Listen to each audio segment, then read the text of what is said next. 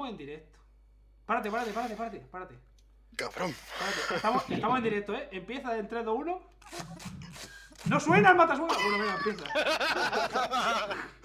Ya está, bueno, estamos, estamos en directo. Bueno, pues hola a todos, bienvenidos a un nuevo podcast de suena Pantalla. la Hoy sin fiebre, sin dolor de garganta, sin mareos, sin dolor de cabeza, sin nada. Estoy aquí otra vez con gente que está aquí de cuerpo presente y gente que no, que está en el autobús acompañada de señoras que han ido al Mercadona a última hora. Así que hoy voy a presentar a Mónica primero, que es la, la chica que está en el autobús, con las señoras que acaban de ir al Mercadona en última hora. Hola Mónica, ¿qué tal estás? Bienvenida. Hola, hola chicos. Pilláis aquí un poco en situación incómoda, pero bueno. Aquí hola, a las, hola a las señoras de nuestra parte, que desde aquí un fuerte abrazo a todas esas señoras que están ahí. Eh, hola Rafa, ¿qué tal? ¿Cómo Pues, estás? Otro pues bien. más. Hoy sí, hoy tengo calor, ¿eh? Quiere decir Sí, yo también. estoy- Mira, Estamos enfadados Estoy igual, estoy en Galicia a 20 y pico grados en invierno. tío. ¿eh? Aquí igual, estamos a 20 y pico grados. Tenemos suerte. Muy bien, muy bien. Eh, Deseando que empiece. Hola Dari, buenas, ¿qué tal? Hola, buenas a todos. Y al señor Escopeta, que es el encargado, el jefe de mantenimiento de, de este podcast, el encargado de que lo veáis todo en directo, el señor Bethesda. To- Buena- todo, todo lo que vaya El, mal, el hater profesional. todo lo que vaya mal en el streaming es culpa mía. O sea que ya sabía quién es. Si algo va mal en el streaming, es culpa de él. Por cierto, antes de empezar con los temas que tenemos preparados, eh,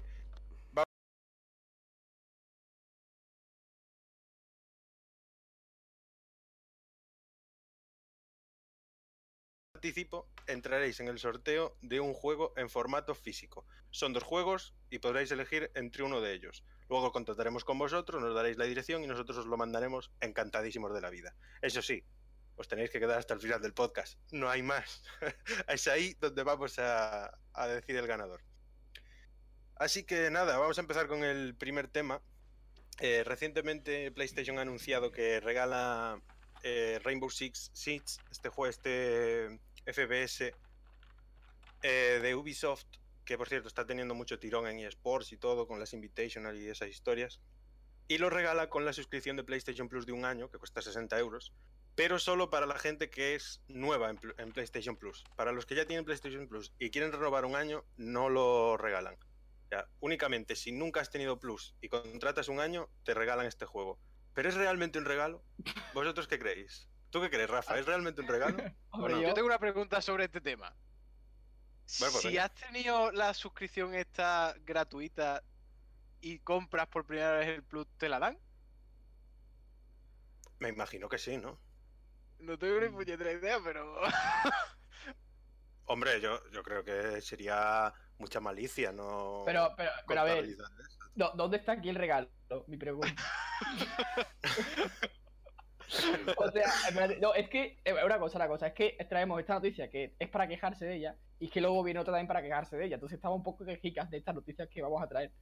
Porque esto que me estás diciendo es una condición muy, muy grande para poder acceder al juego. Son 60 pavos de suscripción. Pero, Oye, una Sí, pregunta no. aquí. sí. ¿Con los tres meses de PlayStation también lo regalan? Porque No, digo no, yo que sea. No, solo es con 60. Solo con, con- Un año. con los 60 euros. Solo o sea, contratando un año. Exacto. Bueno, a ver. El año, eh, sea con el juego o no, va a costar 60 euros siempre. A no ser alguna rebajilla. Entonces se le podría ir tildando un poco de regalo. Partamos de la base que no se debería pagar por jugar online. Digo yo. Pero bueno, a ver. Ya como ya de por sí vas a tener que pagar los 60 pavos igual, pues oye, que te metan esto, pues está bien. Hace poco regalaron el Battlegrounds, ¿eh? Pero de todas formas, eh, este regalo del Plus es como. O sea, este juego es un, un juego más de este mes que regalan. O, es- o va aparte. Que va aparte, creo. Va aparte, Vale. va aparte. Está hasta vale. no sé qué día de marzo. Lo que no sé es si al adquirirlo de esta forma lo puedes jugar después aunque te des de baja en el Plus.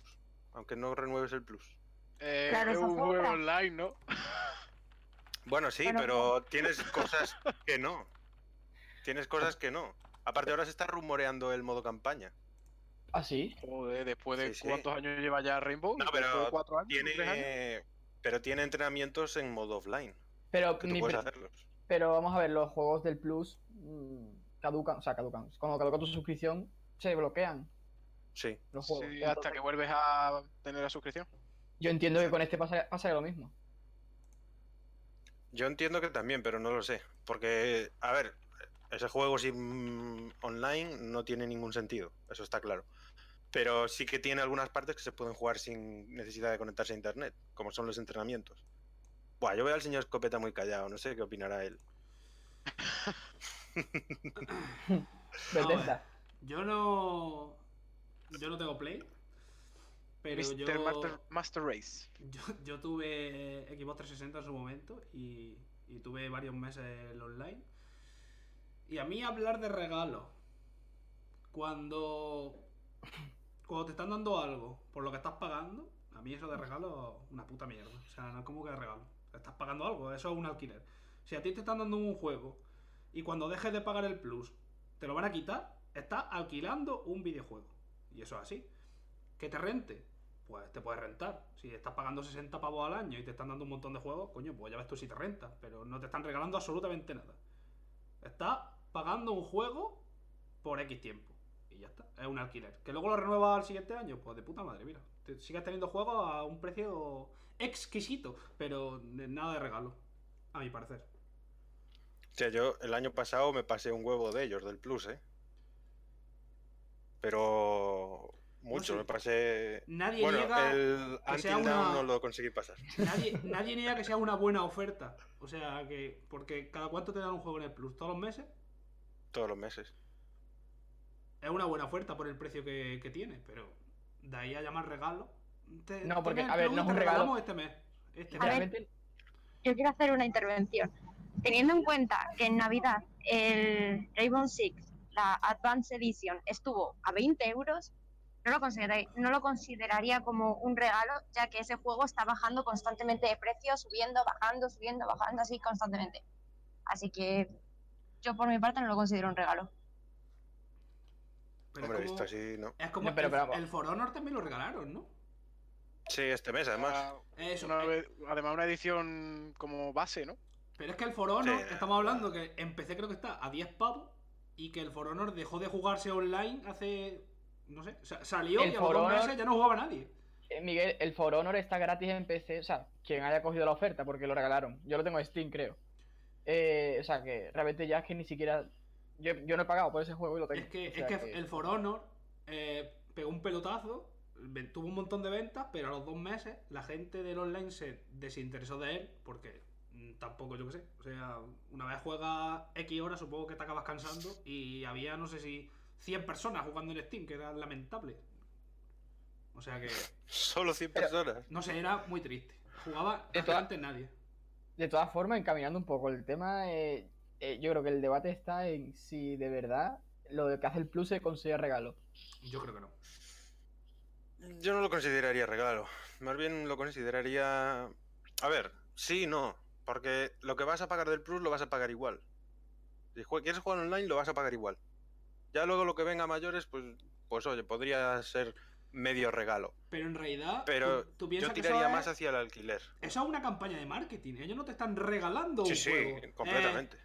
si, si compras el plus este mes, te vamos a regalar tal juego. Le estás comprando el juego. Lo estás comprando. Pagando el plus. No. Y ya está. Sí, tú, tú Bueno. dices, me interesa. Yo, yo ahora mismo no tengo el plus. Y dices, me- si este mes compro el plus, me van a dar tal juego. Pues yo me compraría el plus, Ujú. me quedaría con el juego y el plus lo aprovecharía. Pero en realidad tú lo que estás es pagando por el juego. Que por cierto, este mes es el último mes que dan juegos de PlayStation 3 y Vita. A partir de ahora solo juegos de PlayStation 4. Sí. Veamos si suben la calidad o no. ¿Vosotros creéis que la van a subir? Mm, Pues no lo sé. no tengo ni idea. Porque, sinceramente, no sigo el Plus cada mes. Sé que han regalado cosas buenas, pero mm, no, sé, no sé hasta qué punto está el nivel. Y ahora tienen la ventaja de que está acabando la generación y que pueden regalar muchísimos juegos. Bueno, regalar. como se diga esto. Lo que sea esto. Dani, ¿tú qué, qué piensas? Pues con respecto a lo del Rainbow, Espera, cabe, cabe decir que de todos los que estamos aquí, no, Mónica no lo sé, pero creo que de los demás solo yo tengo el plus. Eso dice mucho de, de todo el mundo. Por Gran Turismo, tío. Si no fuera por Gran Turismo no creo que lo tuviera. Es que ves, yo no tengo gran turismo. vale. Yo en casa no lo tengo, pero mi hermano sí en la suya. Así que sé, estoy al día de lo que ponen y dejan de poner. Bueno, entonces, Rafa, hostia, Rafa, Dani, que te había cortado. Que bueno, que yo eso al respecto a lo del Rainbow, eh, si lo están regalando con, por comprar la suscripción de lo- del año completo y te lo están regalando el juego para ti ya indefinido hasta que te muera, que no es como los que te dan con el plus que se bloquean y tal, me parece bien, es un regalo al fin y al cabo. Pero en el caso de los juegos que te dan con el plus, que se bloquean y todo eso, eh, para mí es una putada. Porque te están obligando, entre comillas, a que una vez te has suscrito, te mantengas suscrito todo el tiempo, o si no, todos esos juegos los pierdes. ¿Que es un Bueno. incentivo? Pues sí, pero para mí no lo es. Prefiero comprármelo en físico o en digital y tenerlo ahí para siempre en mi biblioteca. Yo me lo compré una vez que estaba de rebaja 15 euros en PlayStation Store. De hecho, fue el primer juego que compré cuando compré la Pro. Y, hostia, vicié muchísimo, ¿eh? Pero llegué a ser bastante bueno. No muy tal, pero sí que llegué a pilotar bien y después ya le perdí un poquito el interés. Pero la verdad es que es un juego que recomiendo totalmente porque está muy, muy bien y lo siguen manteniendo todo, todo el rato, o sea, cada tres meses agentes nuevos, un mapa nuevo, mapas buenos, o sea, no son mapas hechos reciclados de ninguna chorrada, o sea, son mapas, mapas. Y, joder, tienen eventos de eSports presenciales por todos lados, la- en las DreamHack, que tienen su propio evento, el Invitational este, que es como los mundiales del LoL, pero en Rainbow Six. Y, joder, si... Obviamente, este juego sin plus no, no vas a ningún lado, más allá de los entrenamientos, que son 10, y te los pasas en una media tarde, si eres bueno. Y oye, pues ya que está, aunque sea un regalo no, como no lo vas a poder usar sin el plus prácticamente, pues igual está bien para, para mucha gente. Y bueno, ¿tenéis algo más que añadir sobre este tema? Yo, no, yo lo que quería preguntarle. Bueno, dale, dale. eh, yo quería comentar No, no. Un, un comentario que ha dicho Roca, que pone, yo iría Ajá. regalando juegos que lleven mucho tiempo en PS4, en plan los primeros, creo que sería una buena opción. Eh, este, los tipos de, o sea, los juegos que suelen sacar eh, normalmente están bastante bien pensados y suelen ser o juegos que salieron hace bastante tiempo y han bajado en venta, o suelen ser juegos para promocionar eh, algo de la marca. Por ejemplo, eh, estaban dando el, el Rainbow probablemente porque el, eh, ahora mismo estaba siendo el torneo mundial este del Six Invitational o algo así. Supongo que es por eso. Sí, sí, sí. Y por ejemplo, muchas veces cuando va a salir un Call of Duty, pues el mes anterior, los dos meses anteriores, te, te meten gratis el, el anterior. Y eso lo único que hace es te, te promociona el siguiente, porque a la gente le da ganas de jugar, a lo mejor a alguien que no juega nunca Call of Duty, eh, se tira ese mes jugando y dice, bueno, pues me voy a comprar el siguiente. Ese tipo de cosas están totalmente pensadas y, y normalmente los juegos que sacan es por eso. Y una cosa más voy a añadir de Rainbow Six. O sea, tú te lo puedes comprar eh, al principio. Eh, o sea, ahora tenemos varias, eh, hay varias ediciones. Está la básica, que es la que se te trae, o sea, la que no trae nada. O sea, todo te lo tienes que conseguir tú. Y después hay otra que ya te vienen los agentes desbloqueados, o sea, que ya los puedes usar directamente, ya los puedes comprar. Pero si os queréis ahorrar un dinerillo, pues os podéis comprar la básica, que son, la podéis encontrar desde 10 euros a, a 20 más raro, seguro. Puede ser, pero raro. Y una vez que te lo compras no tienes por qué pagar tú más. Puedes pagar si quieres conseguir las cosas antes, pero es un juego en el que puedes conseguir todo jugando, jugando y jugando, y es un juego que engancha mucho. Al principio puede resultar muy frustrante, pero según vas jugando, le vas cogiendo el tranquillo, vas consiguiendo dinero, vas consiguiendo nuevos agentes, y ya os digo, no, no hace falta invertir más dinero. O sea, lo podéis conseguir todo con, con dinero del juego. Y bueno, si no hay nada más que añadir sobre este tema, vamos a ir pasando al siguiente. Un tema que salió esta semana aquí en, en los grupos de video pantalla por Apex Legends, este nuevo Battle Royale para hacerle frente a Battlegrounds y Fortnite, que yo creo que lo está haciendo. eh, básicamente porque en él puedo ganar, así que... Eh, el señor Escopeta no puede jugar con nosotros porque juega en Play 4 y estuvimos hablando sobre el crossplay y salió el tema de que este crossplay puede ser malo para juegos pequeños. Yo creo que es más bien todo lo contrario, pero me gustaría saber un poquito qué es lo que pensáis vosotros. Rafa, ¿tú, tú cómo lo ves?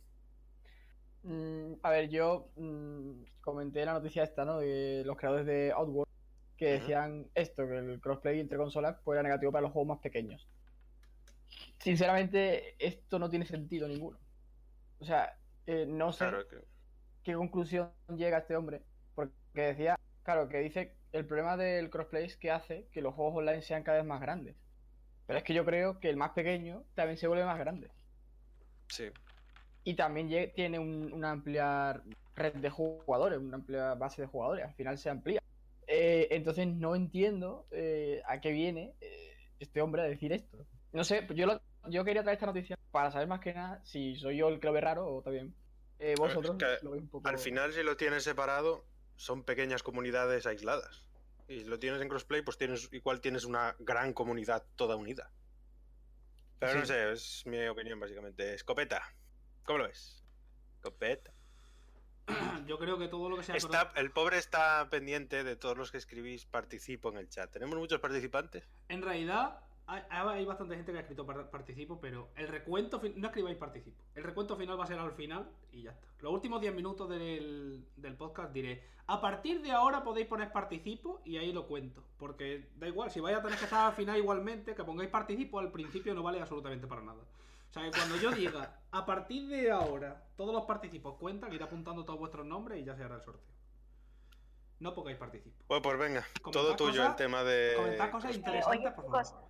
Eh, no sé si os parecerá bien, pero en vez de que lo pongan por el chat, cuando diga Miguel que se puede empezar a poner, que lo pongan en el Twitter con el hashtag y así lo podemos recontar mejor.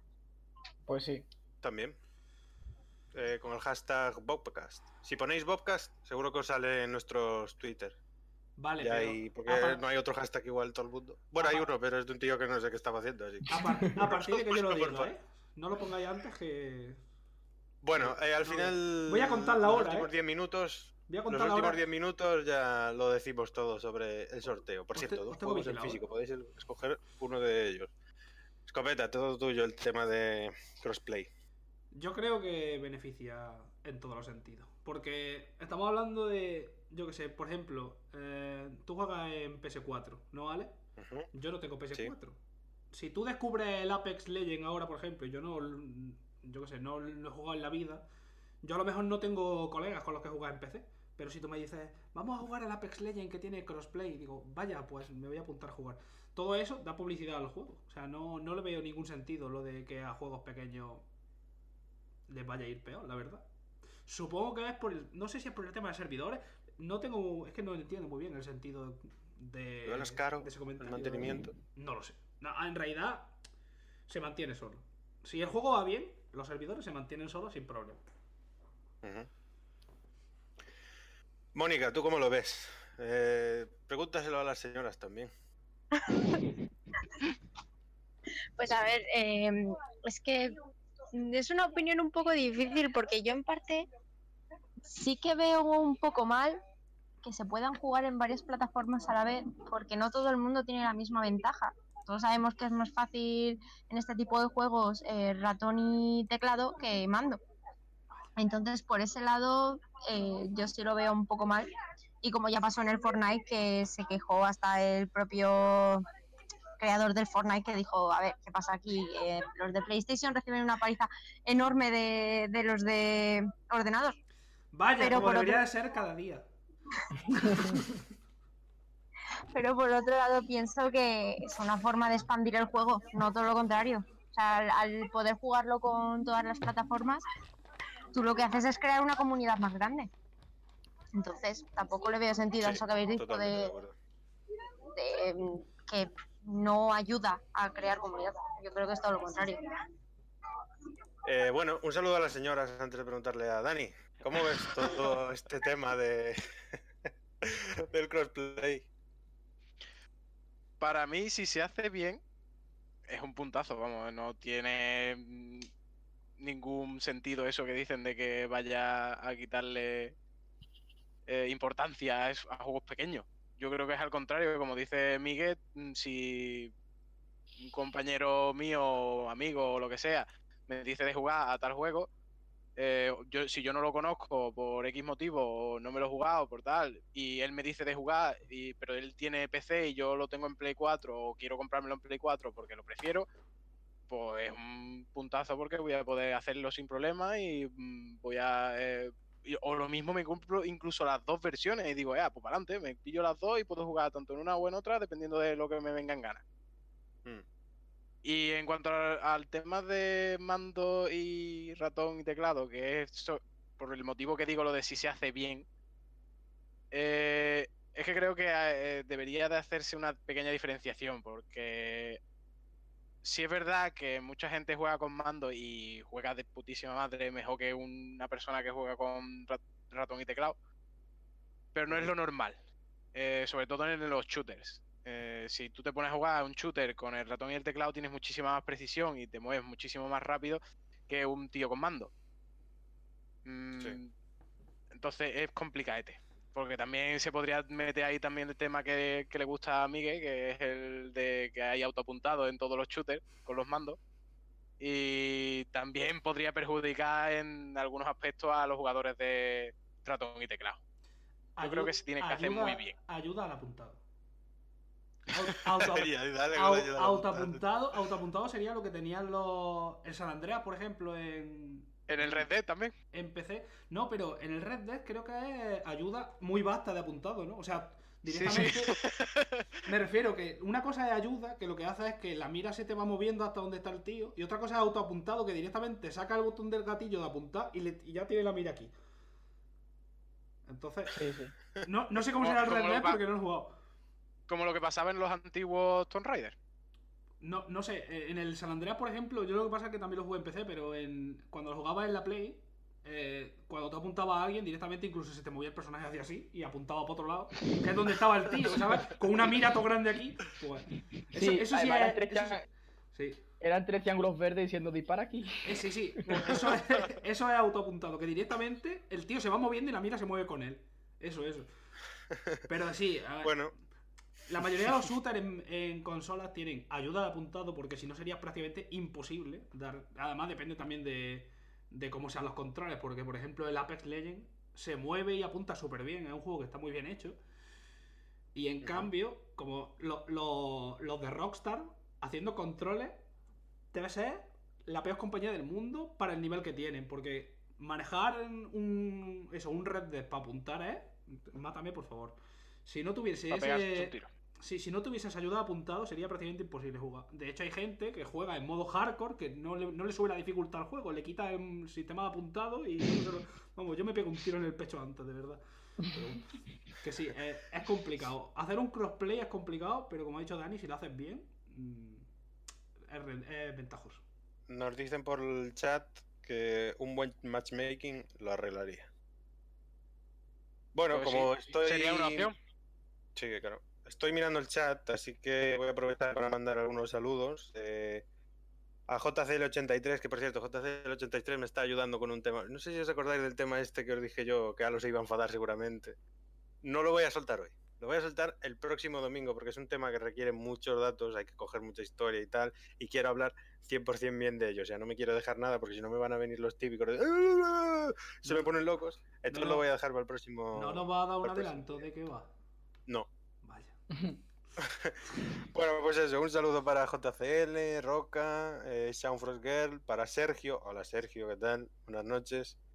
Eh, para Marta Molina, para Niever Ballesteros, eh, Gabe Ginny West. Y bueno, voy a leer algunos comentarios. Nos dice Sergio, pues yo lo veo muy bien, el tema del crossplay. En el caso de Fortnite, mis hijas lo juegan con toda clase de amigos en todas las plataformas. Ah, no, perdón, con toda clase de amigos no. Eh, lo juegan con toda la clase eh, y en todas las plataformas diferentes, o sea que eso es bueno. Eh, después nos dicen el crossplay le va a dar a Apex la clave para conseguir a más gente. De hecho, yo lo espero para poder jugar con mis amigos de Play. 25 millones de jugadores, eh. ojo. que se dicen pronto. Eh, y nada más. Nada más que añadir sobre este tema, señores. Yo sí, yo sí ¿Será que- quiero añadir una cosa. Adelante. Eh, Este problema también se solucionaría poniendo un para consolas en cualquier caja de teclado ratón. De hecho, hay un aparatito que puedes conectar el teclado y el ratón a la consola. Sí, no, y cualquier, como es USB, pues Claro. cualquier teclado ratón te, te sirve totalmente. Hay Y mucha en- gente con Fortnite buscando- podías conectar el teclado y el ratón a la Play y, fun- y funcionaba. Eso va a ser el futuro, ¿eh? Claro, claro, claro. es que entonces ya te pones a nivel de los de ordenador. Bueno, eh, vamos a pasar al siguiente tema. El eterno debate, eterno de momento, seguramente se acabará por terminar porque el mundo va hacia eso inevitablemente. Eh, formato Pues no sé yo qué físico decirte, ¿eh? o formato... ¿Tú crees que no? Yo creo que no, ¿eh? Porque No, no, a día de hoy. Espérate, que, espérate que presente el tema al menos. Eso, eso, dilo, venga, dale para adelante. El tema es formato físico o formato digital. Por favor, decidnos en los comentarios qué preferís vosotros. ¿Esto nos habló la, Yo- la semana pasada? Si por mí fuera, el, el Yo digital creo- no existiría, más que para regalos como el del Plus.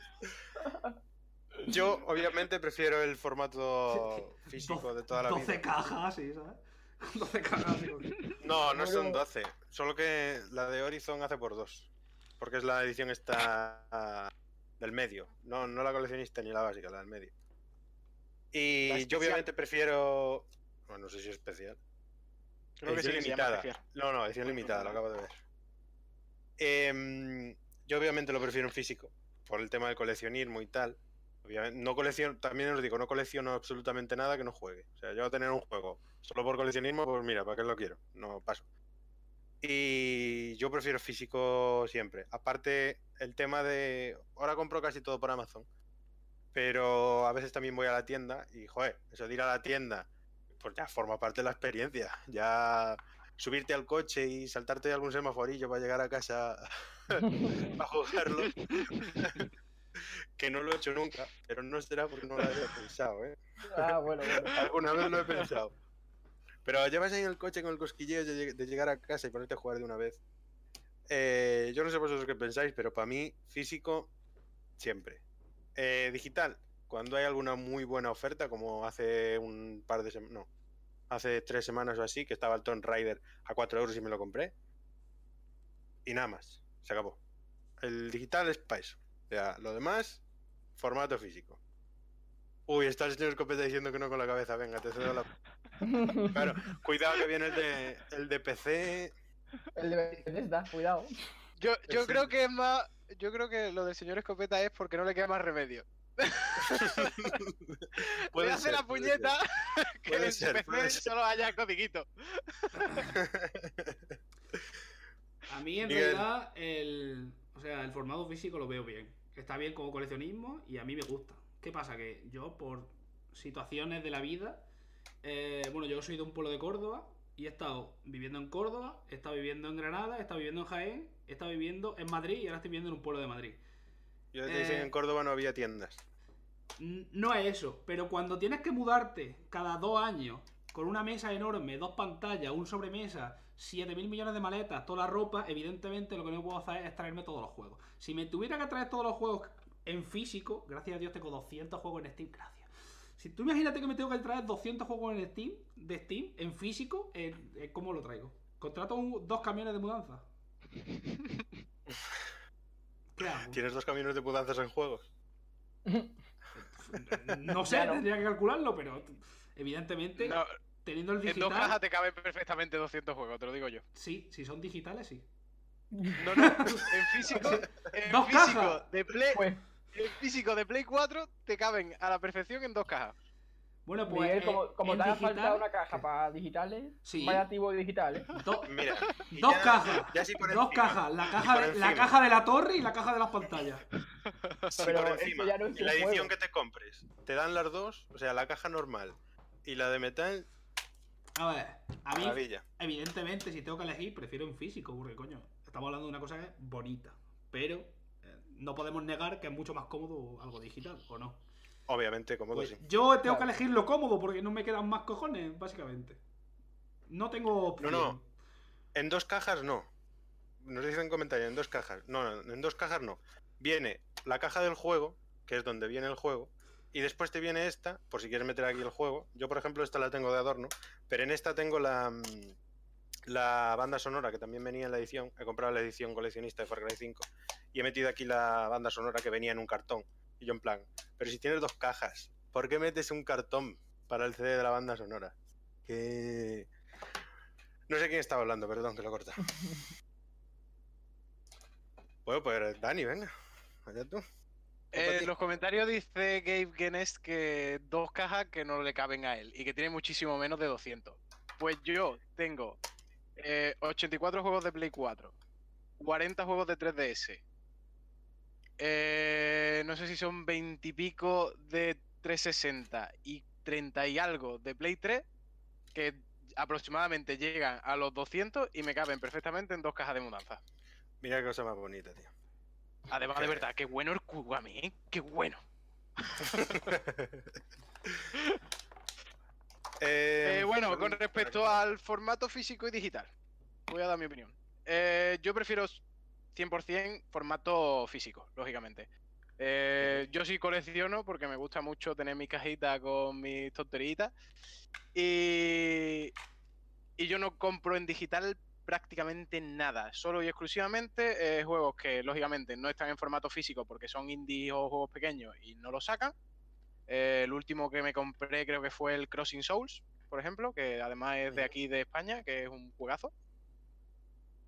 O, como dice Alo, alguna que otra ofertilla que salga por ahí que dices, mira, no me lo voy a comprar en físico porque no lo quiero tener o porque no me merece la pena, porque me sale mucho más caro por X motivo y me lo compro en digital porque va a dinero. salir exactamente. Entonces, yo 100%, yo compro en físico siempre. Eh, desde que puedo, desde que tengo paga propia y demás, y desde que empiezo a ganar dinerito, físico. Yo en digital, poquísimo. En Steam sí es verdad que porque no me queda más remedio, pues tengo ciento y pico juegos en digital, pero eso es porque no me queda más tu tía. Y por lo demás, todo, todo, todo, todo en consolas pa- en formato físico. ¿Y tú, Mónica? ¿Compras más en físico o en digital? Yo en físico, en físico, pero más por tema de espacio, de, de almacenamiento en la plataforma, que, que por gusto. O sea, porque sí que me parece que digital es lo más cómodo. O sea, tú, ¿qué quieres? ¿Se te antoja un juego a las 12 de la noche? Pues nada, te metes en la, o en Steam o en la Play Store y te lo descargas y no tienes que esperar a las 10 de la mañana que abra la tienda. Pero yo en mi caso tengo una PlayStation de 500 eh, gigas y un ordenador de un tera y la verdad es que se me queda bastante corto para los títulos y por lo tanto los necesito físicos para que no almacene tanto dato como el digital. Ajá. Yo creo que ese es un punto porque si al final te va a salir más barato comprarte el juego físico, o sea, el juego digital, pero te vas a gastar, ponle 70 euros en un disco externo, la verdad es que te merece la pena más el físico, que además queda más bonito en tu, en tu, en tu estantería. Sí. Y ese es otro tema a tener en cuenta, el tema de lo que cuesta un formato físico de salida con respecto a un formato digital de salida. A no ser que sea en la tienda de PlayStation, que valen exactamente lo mismo. La mayoría Por de las eso lo-. Por eso lo digo, que en muchas ocasiones te sale más caro incluso comprarlo en digital, porque en Play eh, 4, por ejemplo, y en Xbox eh, sale a PvP. Es decir, si Sí, cuesta el sí, juego sí, sí. 70 pavos, te ponen 70 pavos. En el caso de físico, te lo puedes encontrar incluso más barato por tiendas, por ejemplo, como MediaMarkt, que te puede salir más baratito. Eso se llama Sí, luego esa otra cosa, que por ejemplo, si tú te quieres comprar un juego físico, tienes más ventajas a la hora de comprártelo, como por ejemplo es revender juegos en game o, o hacer el cambiazo en MediaMarkt, que eso con lo digital no puedes hacerlo. Exacto. De hecho, os voy a contar una cosa antes de dar paso a Rafa. Con el Red Dead Redemption 2. Es una fricada de que lo flipas. Pero. en- con Red Dead Redemption 2. Guardé hasta el plástico, chaval. ¿Cómo que El- guardaste el plástico? Aquí lo tienes. El precinto con el chisme de PlayStation 4. Ahí lo tienes. ¿Pero para pero pa qué? No me preguntes, me dio por ahí. No. ¿Sabes por qué? Porque no tenía. Lo abrí en el escritorio y había bajado la papelera esa mañana para vaciarla y no la subí. Entonces no. No sé. Me dio por ahí, lo guardé y ahí se quedó. Y no lo voy a tirar. Rafa, ¿tú qué prefieres, físico o digital? Pues yo eh, 50-50, porque... mm, o sea, estoy de acuerdo con lo que decís, de las desventajas y las ventajas que tiene cada formato. Pero yo, por ejemplo, pues no tengo actualmente muchísimo dinero. Entonces yo me muevo por las buenas ofertas. Y el digital le está ganando la partida en muchas ocasiones al físico. Pero en muchas ocasiones. Entonces, em, claro, si, te ahorras 10, 15 o incluso 20 euros, pues yo voy a por el digital. A mí me gusta mucho el físico, pero como no me lo puedo permitir. Y aparte, ya la diferencia es mínima, porque antes metías el disco y poco más. Pero es que ahora el disco, el parche y todo lo que te pongan por delante. Sí, el disco ahora es como una llave. Efectivamente, al final es lo mismo que el digital. Eh, cosa a favor del físico, lo puedes revender, cosa que yo, yo eso no lo hago ya. Antes, antes revendía, ya no, ya me lo quedo, porque lo compro físico para coleccionarlo precisamente. Eh, el cambiazo es otra, es otra ventaja del físico, el prestarlo, por supuesto. Eh, pero luego, el digital, pues lo que dice Mónica, es más cómodo comprarlo. Mm, Te metes en la store y dices, oye, ya no que sea las 12 de la noche, es que puede ser las 10 y media que llega. Hostia, no puedo llegarme a la tienda, lo compro en digital y punto. Eh, Sí. Respecto al almacenamiento, eh, esto tiene una solución muy sencilla. Es decir, yo cuando juego un juego me lo paso, lo instalo, lo borro y, y entonces pues, puedo comprarme digital infinitos, porque no lo voy a instalar todos a la vez. Entonces eso Claro. para mí me da un poco igual. El tema del coleccionismo, de las cajas y tal, al final es eso, eh, lo que se queda es el querer tener la estantería. Y yo ya, pues no sé si me compensa tanto el coleccionismo o la comodidad, e incluso el precio. Eh, dicho esto, cuando tenga dinero, me compraré todo en físico. Pero. Pero, o casi todo en físico. Pero de momento es eso. Y además también con esto de Steam, yo me, he acostumbrado a comprar en digital y no lo veo tan mal. Es decir, no, yo antes lo veía como horroroso, ¿no? El digital no es tuyo, te lo van a quitar, no sé qué. Bueno, pues, eh, tampoco hay que ponerse tan dramático. Pero tiene su- sus cosas malas, el digital, por supuesto. De todas formas, antes en consola para mí era impensable comprar en digital por el precio que había y ahora, sin embargo, es súper asequible. Hasta tú has comprado algo que tú eres súper Sí, sí, sí. físico a tope eh, pues es una señal que quizás sí que está entrando en nuestras vidas un poco este formato. Y os digo más. mm, con esto también se han anunciado consolas que van a llegar a lo mejor sin lector de disco. Posiblemente. Con lo cual abaratan el precio y si quieres todo digital, pues todo digital. En ese tema quería yo indagar un poco. Eh, no me parece bien eso. No me, no me parece bien que te obliguen a consumir en, en digital. Porque es básicamente lo que van a hacer si sacan la consola. sin- Pero sería una opción, Moni. No sí, sería obligatorio comprarte la edición que solo tiene los, los formatos digitales. Te saldrá más Ya, barato ya, ya te están metiendo a la fuerza el hecho de que, de que es que vamos, en un par de años estoy segurísima que todo va a ser digital. Sí, sea, que- seguramente. Pero eso, Pero- eso pensábamos también con el tema de las películas y sin embargo a día de hoy la mayoría de personas compran DVDs y Blu-rays. Pero ya no Eh, tanto. No, efectivamente, y además no solo eso, si no sé si lo sabéis, pero la semana pasada Samsung ha dicho que se acabó el fabricar Blu-ray. Y de hecho Samsung distribuye a la mayoría de PCs y distribuye a las consolas. Entonces, si de verdad cesa la producción al completo, que lo hará, eh, llega un momento dado, porque dice que ahora lo va a reducir cuanto lo, lo máximo que pueda, supongo que podrá abastecer a, sí, a las consolas que vengan ahora y ya está. Yo creo que nos vamos a quedar sin formato digital, o sea, sin formato físico, perdón, porque no va a haber soporte, simplemente. O sea, es que se va a desaparecer. No quieren ya el, el formato físico. Y es una pena, yo pensaba que iba a pasar como el papel, ¿vale? Que el digital tiene mucha fuerza, pero el papel sigue estando presente.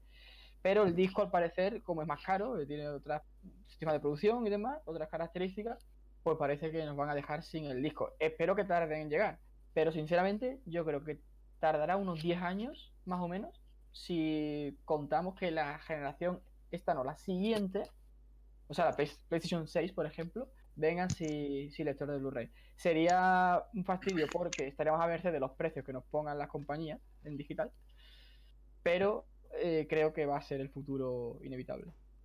No, y del los precio juegos tampoco- cada vez pesan más. También, y por tienes que hacer discos de más capacidad. ¿Sabes Pero cuánto algo- cuesta un taco de Blu-rays? Sí, Vacíos, pero- o sea, virgen. Claro, pero en realidad también tuve una discusión en ese sentido con otra persona, lo del disco, y simplemente es que ya no quieren investigar en hacer una unidad de disco más grande, porque se, sea- se dijo, hay una unidad ya investi- patentada que se, que se almacena más que Blu-ray, pero no se quiere mm, eh, mm, invertir en ello porque se quiere pasar al digital. Mm, Ni perdona, que te quería decir algo. Eh, Que... sí. Voy, voy, voy.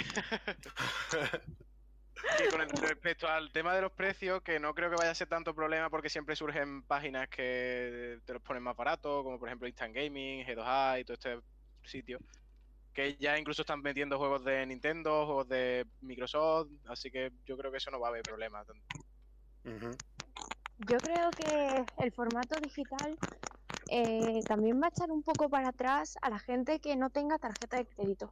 Porque sí, vale, existen varias formas como las tarjetas de pago, pero ya te tienes que mover a un sitio para conseguir un código para luego introducirlo en la, en la plataforma donde sea. Entonces, yo creo que eso es un poco injusto también para la gente que no tenga la tarjeta de crédito. Que aunque parezca mentira, hay mucha gente que no la tiene. Sí, sí, es verdad. Bueno, pues con esto enlazamos ya el siguiente tema, que es el de la siguiente Xbox con un pequeño rumor de que ya solo saldrá para digitales. Yo lo dudo, seriamente. Pero no sé, a ver, no sé qué pensáis vosotros. ¿Tú qué piensas, Miguel? Yo creo que es bastante probable.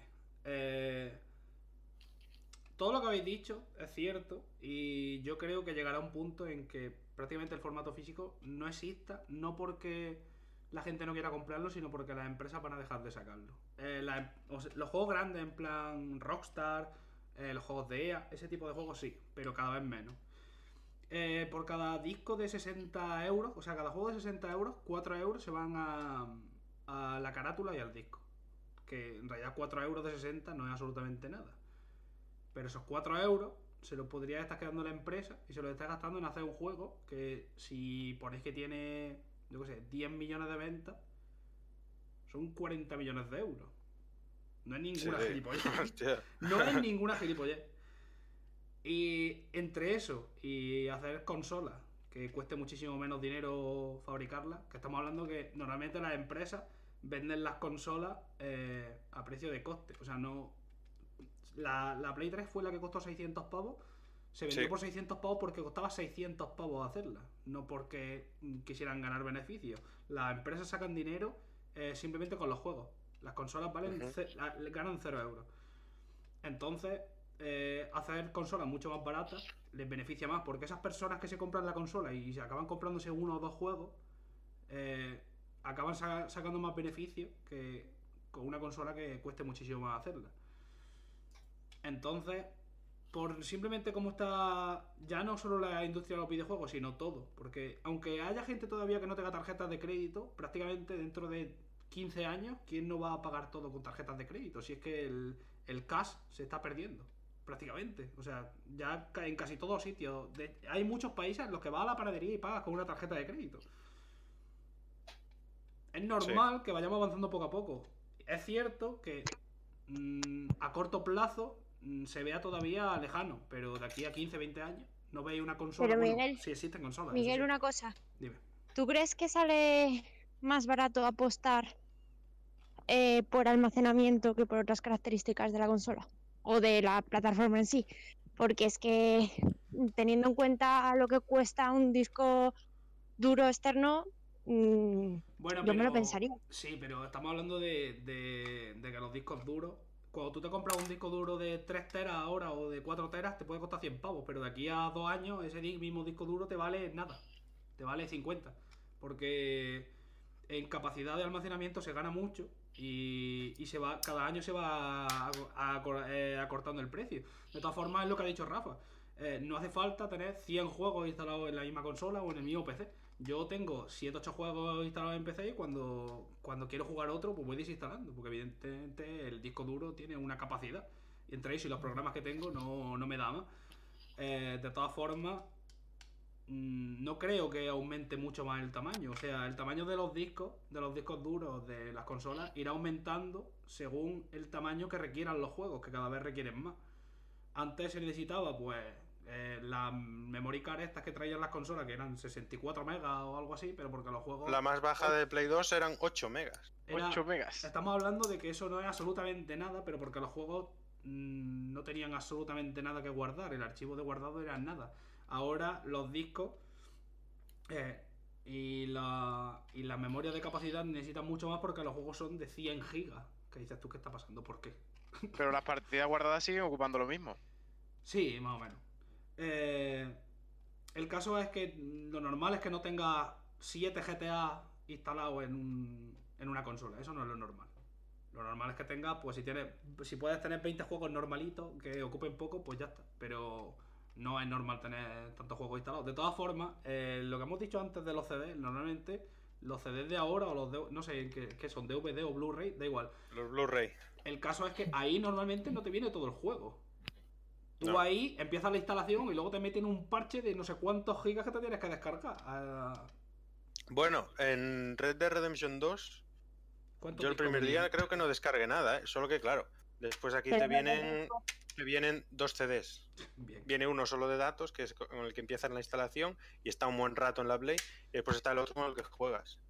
Pero dos CDs. No me acuerdo, no Eh, me acuerdo qué juego jugué yo en PC que instalé 4, cuatro CDs hace ya un montón de años, no me acuerdo cuál es. No sé si eran unos Sim o algo así. No sé.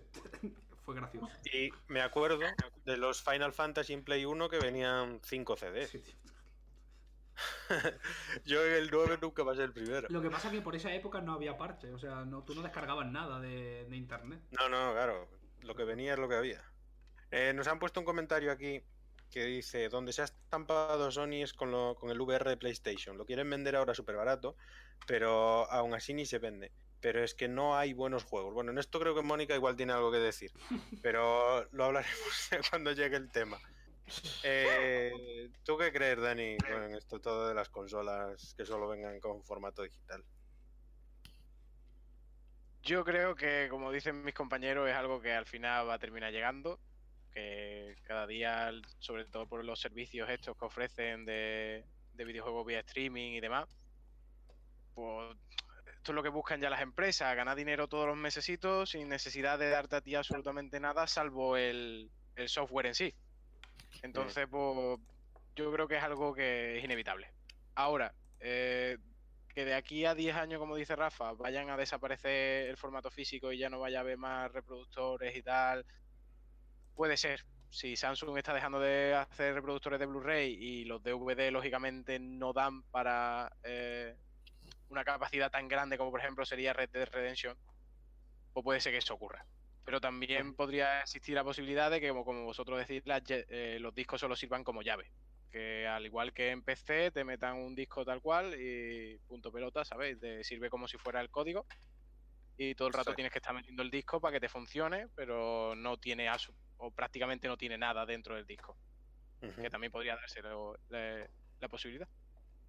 Eh, Dicen que- aquí también que lo que quieren es quitarse a los intermediarios y vender los juegos directamente. Ganar más dinero. exactamente.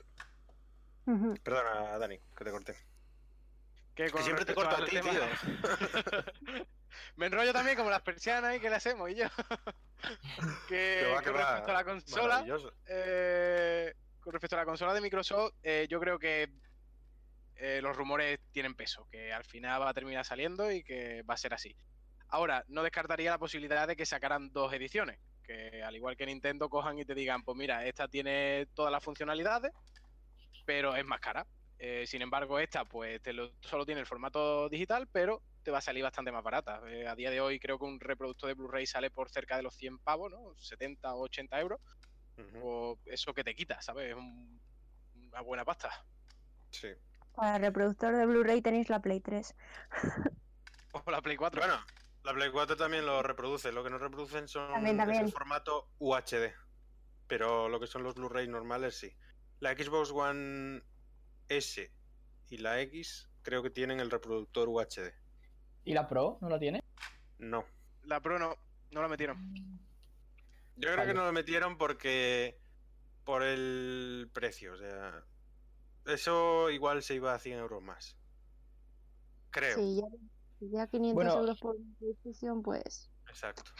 O sea, pagar 500 pavos por una consola ya a mitad de vida, por un poco más potente que sea. Pero de todas Yo, ya os formas, digo, yo no la uso para ver Blu-rays, ¿eh? ni yo. Yo sí, ¿Tú sí? yo la uso mucho además. Yo no, yo. A ver, y al final. pa- ¿Habrías pagado 100 euros más por tener el UHD? Eh, no porque no uso mucho el formato. Me daría igual. Yo compro Blu-ray básicos y punto, y con eso me vale. Que por cierto, con el tema de las películas, en España no me sacan las ediciones especiales estas con el libro metálico, con el Steelbook. Las tengo que comprar todas a Italia. ¿Por qué no me las sacan en España? Que las te- que vienen dobladas al castellano, pero en España no las distribuyen con el Steelbook. Y bueno, con esta anotación le doy paso a Mónica sobre que nos cuente qué piensa sobre las consolas que solo tengan eh, formato digital. Pues a ver, yo creo que va a ser el futuro. Eh, el otro día hablando en la presentación de Intruders con uno de los desarrolladores, le preguntamos que si, que si iba a apostar por otros formatos y nos dijo que básicamente el formato digital es el que va a dominar el mercado de aquí a tres años, como mucho. Y, y que PlayStation 5 probablemente también, aparte de, de emplear más recursos para las VRs, que os dejamos ahí los comentarios, que vamos a volver a hablar de este tema, que es bastante Sí. interesante, y que, que por- probablemente PlayStation 5 haga lo mismo que Xbox, en plan, que se suba al carro y diga, hey, pues venga, formato digital para vosotros. Es, es que, Que está si claro ponen- que cuando lo, cuando lo haga una, mm, todas Sí, sí. van a ir corriendo a hacerlo. De, que si vamos. lo ponen no nos queda más que asumir. O sea, jugar en digital y se acabó. Mira, hay más. Rafa, todo tuyo. Eh, bueno, una cosita antes de lo del Xbox, lo del reproductor UHD en la Pro. Eh, lo estoy pensando porque el otro día, ayer salió el tema con Dani. eh, realmente es que el UHD, no sé si sabéis que no es UHD. Quiero decir, las películas no están a 4K casi ninguna. Están rescaladas la mayoría Sí. y no se aprovechan. Entonces creo que. Además, está ¿quién mal. tiene un tele o un monitor 4K? Eso ya, pero verás, eso es un tema que, bueno, lo puedes tener o no, pero si el, el software no te ofrece la posibilidad, ¿para qué quieres tener el aparato? No, Porque- Es más claro, eso barata- sí. Es más barata una tele 4K que un monitor 4K. Los monitores 4K, uf, a ver, los hay baratos, pero... Pero, también no son gran cosa. Pero pero el también ten en 4K en que España todavía no está muy asumido. no, O no, sea, no, no, no, no, no. está como, yo que, ¿cómo deciros? El HDMI en su momento, cuando salió. Estaba ahí como, Sí, uff, ya me lo compraré, ya me lo compraré. sí. Pues eso. que también están más caros los monitores porque el tiempo de respuesta es mucho menor, claro. Es que en un televisor el tiempo de respuesta puede llegar a Sí, 20 sí. y en el caso de los supuesto, monitores supuesto. son 3 Sí, o sí. 4 como muchísimo. Sí, sí, una- por supuesto. Eh, bueno, vamos a ir cerrando ya este tema, pero antes voy a hacer un pequeño inciso porque la semana pasada eh, hicimos aquí una pequeña lista, que la tengo aquí apuntada, sobre la nota que creíamos que iba a tener. No lo miréis ahora mientras os lo digo. Las manos en alto, Dani. Las manos en alto, Miguel.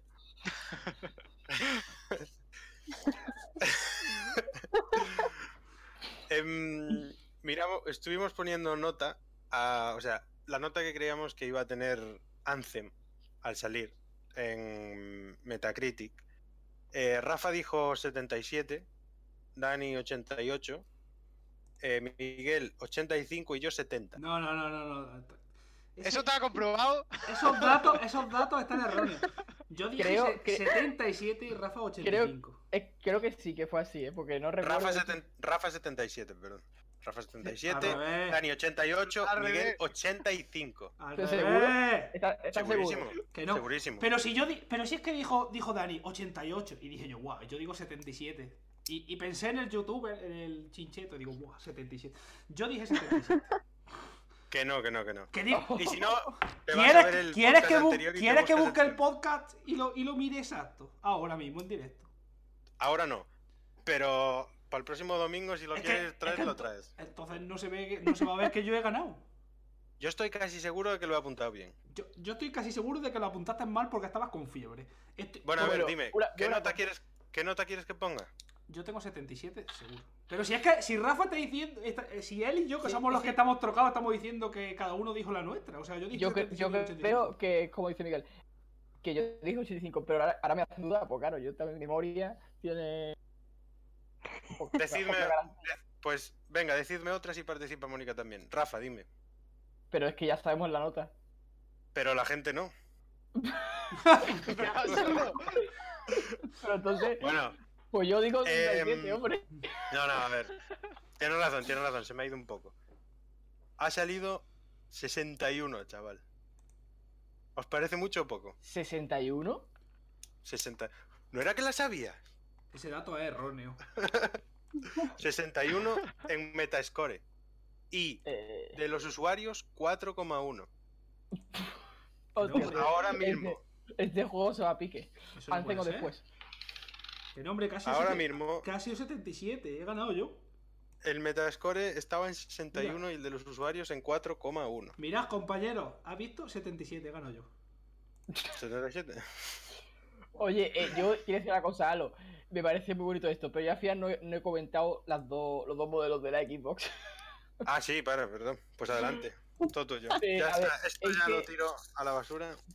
¿Sabes qué pasa? Que hemos iniciado el tema solo hablando de la digital. Y realmente lo que ha sacado Microsoft, o sea, los rumores, es que hay dos Xbox, Lockhart y Anaconda. Y la Lockhart está enfocada al digital y la Anaconda al físico. Pero, pero, con la salvedad que Lockhart, aunque claro, es inferior técnicamente a Anaconda, no está destinada totalmente a, digamos, mm, combatir el formato físico con los juegos, con los juegos que vengan, porque eh, está enfocada al streaming. También tiene juegos descargables, pero supongo que sean los antiguos, los que ya salen ahora, que es- lo podremos ver porque tiene, creo que es más potente que One, o no sé, es un modelo más básico, digamos. Y Anaconda tendría el- tanto lector de disco, creo, como eh, digital. Entonces, mm, digamos que no están haciendo una competencia tan directa todavía entre el físico y digital. Por lo que yo creo que sí que vamos a esperar unos 10 años, o sea, lo que es la siguiente generación para, para acabar con el, con el físico. Así que las manos mm, se pueden quitar de la cabeza porque todavía se puede comprar juegos. Y... Yo creo que la siguiente generación aún pasará por lo físico bastante. Sí, sí, sí, totalmente. Yo creo que entera.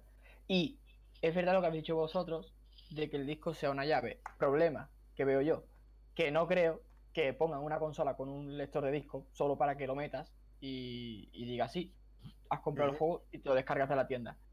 Así Vamos. que Voy a, voy a dar un aquí voy a dar una anotación. Todavía existen ordenadores que se venden con reproductor de DVD y la gente ya no los usa. El mío tiene reproductor DVD y mi portátil me lo compré ahora dos años, ¿eh? que no hace tampoco tanto. Pero sí que es cierto El que mío no no, tiene. para nada. No, no Pero se tú te lo compraste como- por pieza. ¿eh, ¿cómo? Que tú te lo compraste por pieza. Yo digo No, no, de pero- prefabricados. No, no, pero yo tenía, o sea, yo mm, mi, digamos, yo me lo compré por, por piezas menos el reproductor que ya lo tenía de mi ordenador. Y tampoco lo de uso. Pero de todas formas, mi portátil, por ejemplo, no tiene reproductor. Entonces, lo que digo es que si fuese, como decir, de la llave esa, en PC funciona porque hay muchísimos reproductores de DVD todavía en el mercado. Pero si lo van a quitar de aquí a unos años, ya será la caja con una tarjeta que tenga un código, creo yo. Ni siquiera vas a meter el disco, simplemente la caja. Pero bueno, en fin, era lo único que quería comentar aquí porque de físico digital hemos hablado ya largo y tendido. Esa imagen que tiene puesta a mí que está desactualizada, ¿eh? No, es que tengo que confesar una cosa. Oh, uf, madre mía. No, no solo está desactualizada, sino que fue Photoshop. Eso está desactualizadísimo, tío. Solo. Fue, Ah, fue, fue o sea, fue Photoshop. eh, por la nota era un creo 68. Esto, esto no es serio, ¿eh? y, la, y cogí con Photoshop y puse intento tío. colar la trama. Ay. Voy a poner la Va a nota- voy a resultar que la- es, es la una nota distinta. Es un Metacritic distinto de Galicia a Andalucía. Voy a poner la nota real, espérate que la Por cierto, una, una cosa. Eh, Pon la nota real, pon la nota que hay ahora mismo. Sí, sí, sí. Aló. Ahí está. Dime. mm, me gustaría meter un tema a última hora. Muy, muy, muy de última hora. Relacionado venga, con. Te, con te Xbox. dejo, te dejo. Eh, el Game Pass puede que llegue a otras plataformas. A Nintendo Switch, incluso se ha hablado de PlayStation. Eso es maravilloso. Bien, vale, pero pregunto, ¿eh? porque yo no lo sé, quiero saber vuestra opinión. Yo creo que en Xbox será el Game Pass tal cual lo conocemos ahora, que se puede descargar el juego, pero en PlayStation y sobre todo Switch será por streaming, con el X Eso me lo creo más. Y yo, si no me pone la fibra, no lo podría jugar. Pero soy muy fan de la saga Forza, de las dos versiones, la Motorsport y la Horizon. Y me muero por jugarlos. Y sería una muy buena oportunidad. ¿Qué pasa? Que yo con mi conexión actual, si es por nube, no podría hacerlo. Muy limitada todavía esa tecnología, creo yo. Sí. Pero bueno, eh, que lo intentaría jugar seguro. Mm, Cuando tuviera fibra óptica caen, pero vamos. Lo que no sé es si a la hora de usar un volante o algo así, en los juegos de conducción, el, el input lag puede llegar a suponer un problema. Sobre todo si te metes igual en temas de competitivo, que igual no es muy buena idea. Una cosa, están los comentarios aquí un poco de confusión, creo yo. A ver, en. PlayStation está el PlayStation Now, efectivamente. Pero el Game Que Pass hablamos, de- que hablamos en el podcast anterior de él. Así Sí. que hice a ver el podcast anterior. el, el, el Game Pass de Xbox va a llegar con el catálogo de Xbox a las otras consolas, ¿eh? Que es esto donde está la amiga. Quiero decir, esto donde está el tema interesante. Que si es bueno o es malo para, para la compañía. O igual Microsoft ha entendido de otra forma el servicio de los videojuegos. O sea, ha entendido como un Netflix, más que como lo entendemos hasta ahora. Bueno, eh, a mí me gustaría saber ya la opinión del señor Escopeta, porque está ahí. ay. ¿De qué estamos hablando? Me he perdido. Es que. me, he te- me he tenido incluso que mutear un segundo porque he pegado un estornudo que flipa. Casi me, casi me parto el cuello. Pero, pero se ha escuchado, ¿eh? Se ha escuchado. Sí, se ha escuchado, pero en el streaming no. o sea, me he muteado en el streaming para poder. Madre mía. De que- no, me he Pues perdido, ¿de qué estamos hablando del, del Game Pass de Xbox que puede llegar a Switch. Bueno, hay el rumor de que puede llegar a Switch y a Play. No sé. Es Me es que a suda. Miguel- es que- es que a Miguel no lo han informado. Me da por igual, la verdad. Pues venga, Dani, adelante. ¿A PC, a- a PC llega el Game Pass o no llega? Sí, sí, también llegará. Llega, también llega. llegará. Pero ese es seguro, o sea, a PC seguro.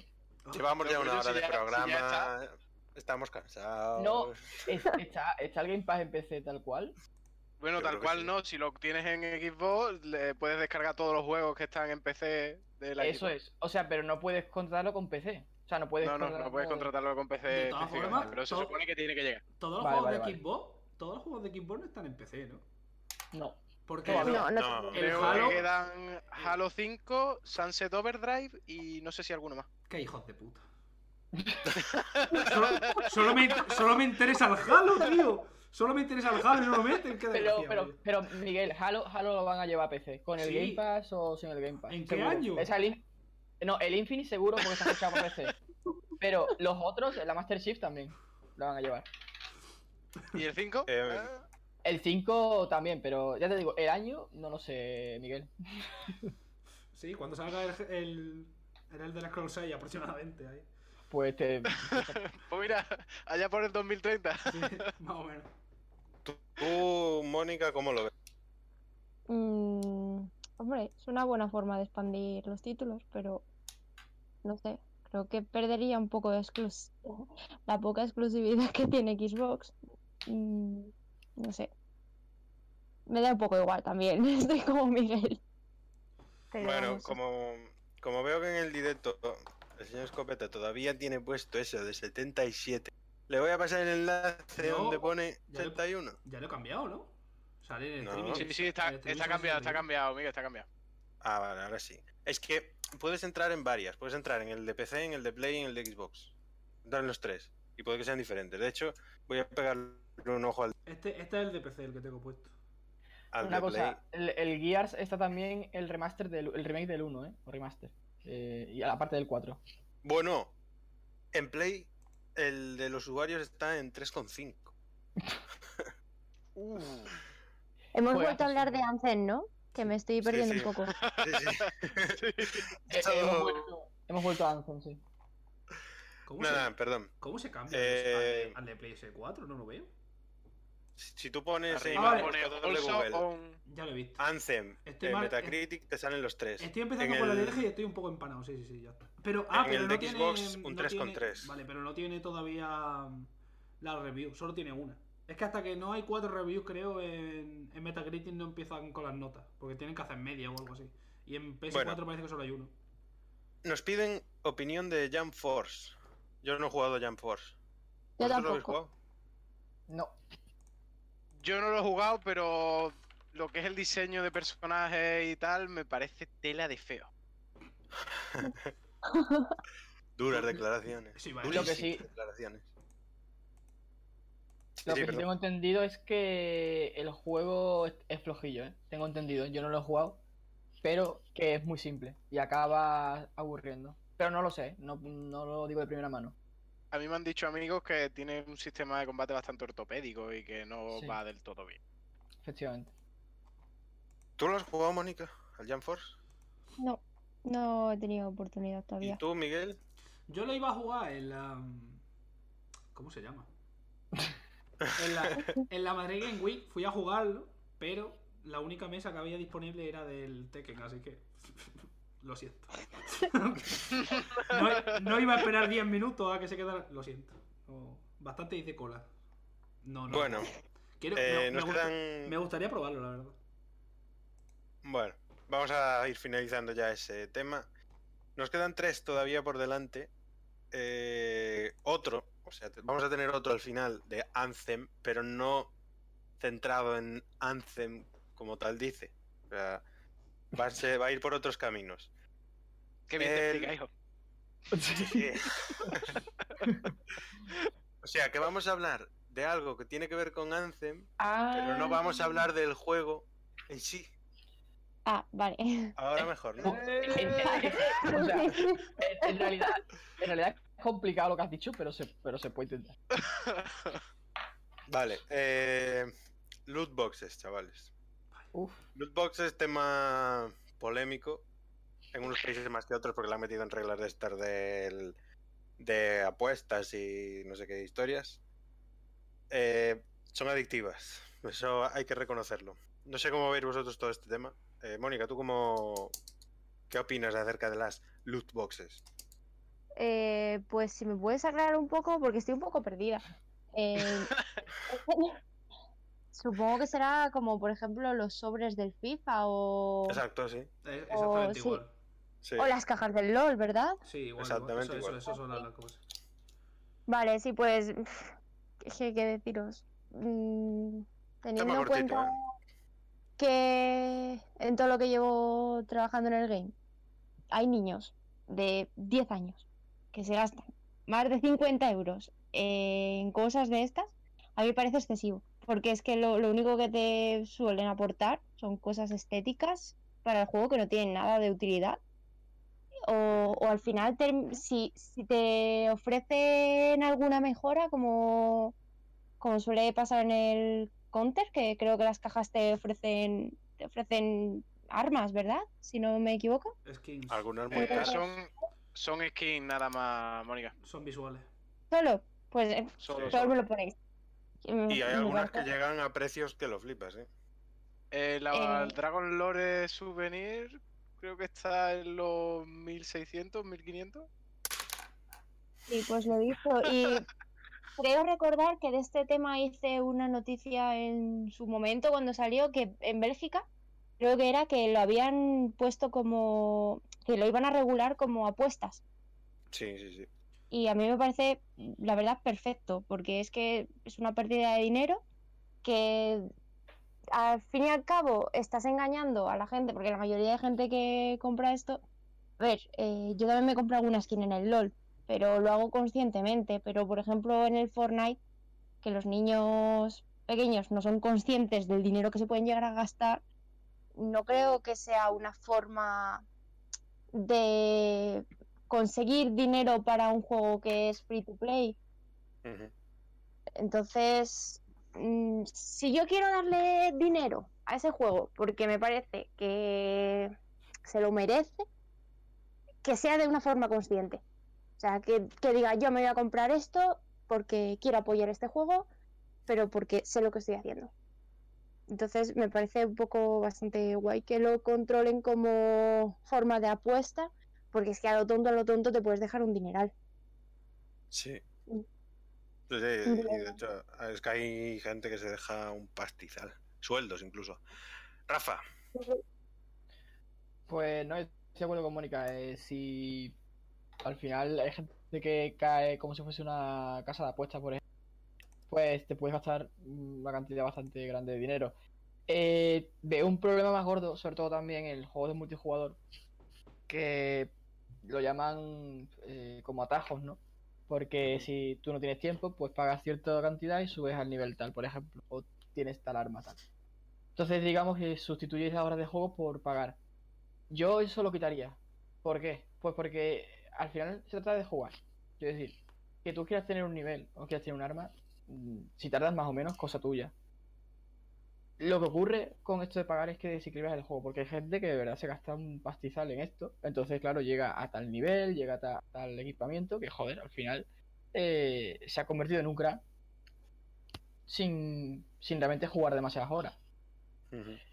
Eh, Ubisoft, por ejemplo, ponía unos atajos en el Origins y en el Odyssey. Eh, era todo offline, por supuesto. Pero era eh, algo mucho más medido. Y además no estás compitiendo. Como en un Battlefront, como en un Battlefield o como LOL, como cualquier cosa. Entonces hay que tener un poco de mano con, con este tema.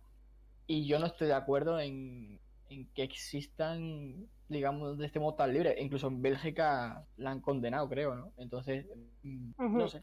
Yo mm, de verdad que creo que se trata de jugar, no de llegar el primero pagando ni nada, sino, tío, dedicándole tus horas. Entonces, si tú no puedes dedicarle las horas que le dedico yo, lo siento mucho. Pero se trata de, de que haya un equilibrio. Sí. Miguel. Pam, perdón, Mónica. que- No, no, Dime, no. dime. Sí, es- eh, iba a decir que estaba totalmente de acuerdo con él. Miguel. ¿tú qué opinas? Creo que fue en Bélgica y por eso había este problema, creo, ¿eh? no estoy muy seguro. Eh, un chaval, eh, creo que fue en el FIFA, abriendo sobre, se dio cuenta de que podía abrir todo lo que quería o algo así. Y, y tenía... El caso es que la madre creo que tenía asociada la cuenta de- del banco al- a la Play. Y cuando se dio cuenta se había gastado el chaval como 6.000 o 7.000 pavos. Y luego... Nos lo han dicho por los comentarios. sí.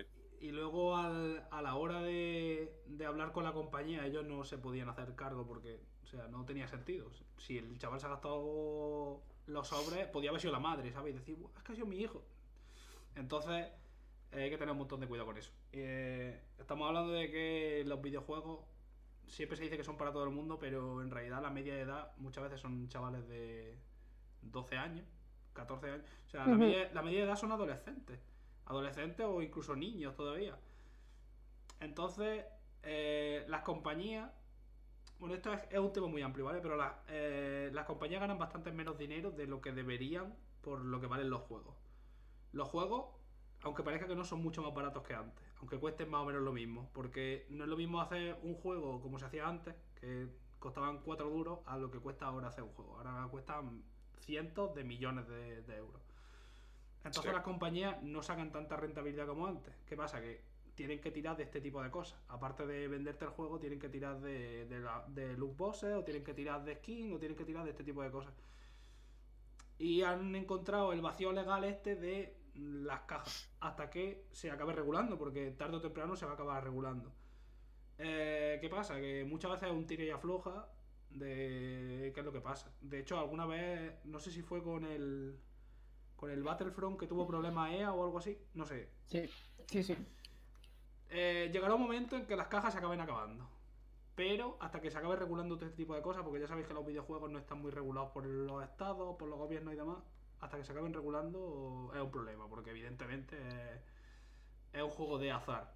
Estamos hablando de que es dinero, sobre todo en- hay- habrá juegos que no, habrá juegos que las skins no valgan nada, pero en el counter, por ejemplo, eh, estás pagando porque te toque algo de mucho valor. Te puede tocar un arma, como ha dicho Dani, de 1500 pavos y si te toca, pues ya está. Eso es un juego de azar. Haces Al el fin y al cabo ¿eh? es, es ludopatía, te Sí, sí, sí. incita a gastar dinero en algo que te va a aportar más dinero o que no. Totalmente. Claro. Entonces, es, sí, algo, es algo que legalmente no todavía no está mm, no está eh, Regulado. regulado por el gobierno, gracias, eh, pero que tarde o temprano se acabará regulando por países, porque no tiene sentido que esto funcione como está funcionando hasta ahora. Y el problema en realidad es que muchas veces los padres no son conscientes, porque si vosotros eh, jugáis y abrís cajas, pues mira, de puta madre, pero un chaval de 14 años mm, quizás no, no sabe lo que o sea, no sabe bien lo que está haciendo. Y muchas veces los padres no son conscientes de, de ese tipo de cosas que hay en los juegos. Si fuesen conscientes de ello, pues seguramente mm, tendrían más control sobre los chavales, pero no todos los padres son jugadores. No saben Claro. lo que es un abrir Sí. una caja o abrir un sobre, eso no lo saben. Y muchas veces pues llegan tarde. Y ya está. Mira, dicen en los comentarios, azar manipulado. Sí, en realidad sí. Dani, Pues yo en general pienso igual que todos mis compañeros. Yo creo que esto deberían de regularlo ya porque eh, incita a la ludopatía. Eh, muchos chavales, como dicen esta gente en los comentarios incluso, eh, se gastan un pastizal enorme. Yo he visto a niños de 10 años yendo a comprar al game tarjetas de 50 eh, euros para Play 4 para eso, para gastársela en skin del Fortnite. Eh, yo creo que deberían de regularlo y sobre todo deberían de concienciar a, a los padres porque muchos de ellos, como, como dice Miguel, no, no están concienciados al respecto y no saben lo que están haciendo sus hijos. Eh, y ya hablando más por el tema de, lo- de las loot box, eh, yo pienso que si son siempre temas estéticos, a mí me da igual. Pueden seguir haciéndolo las compañías si quieren. Si la gente se los quiere seguir gastando en, en skins, pues me parece perfecto. Eh, pero siendo consecuente, claro está, y sabiendo lo que estás haciendo. Que al fin y al cabo es como hemos dicho, es ludopatía pura y dura. Te estás gastando un dinero en algo que eh, te va a rentar o no.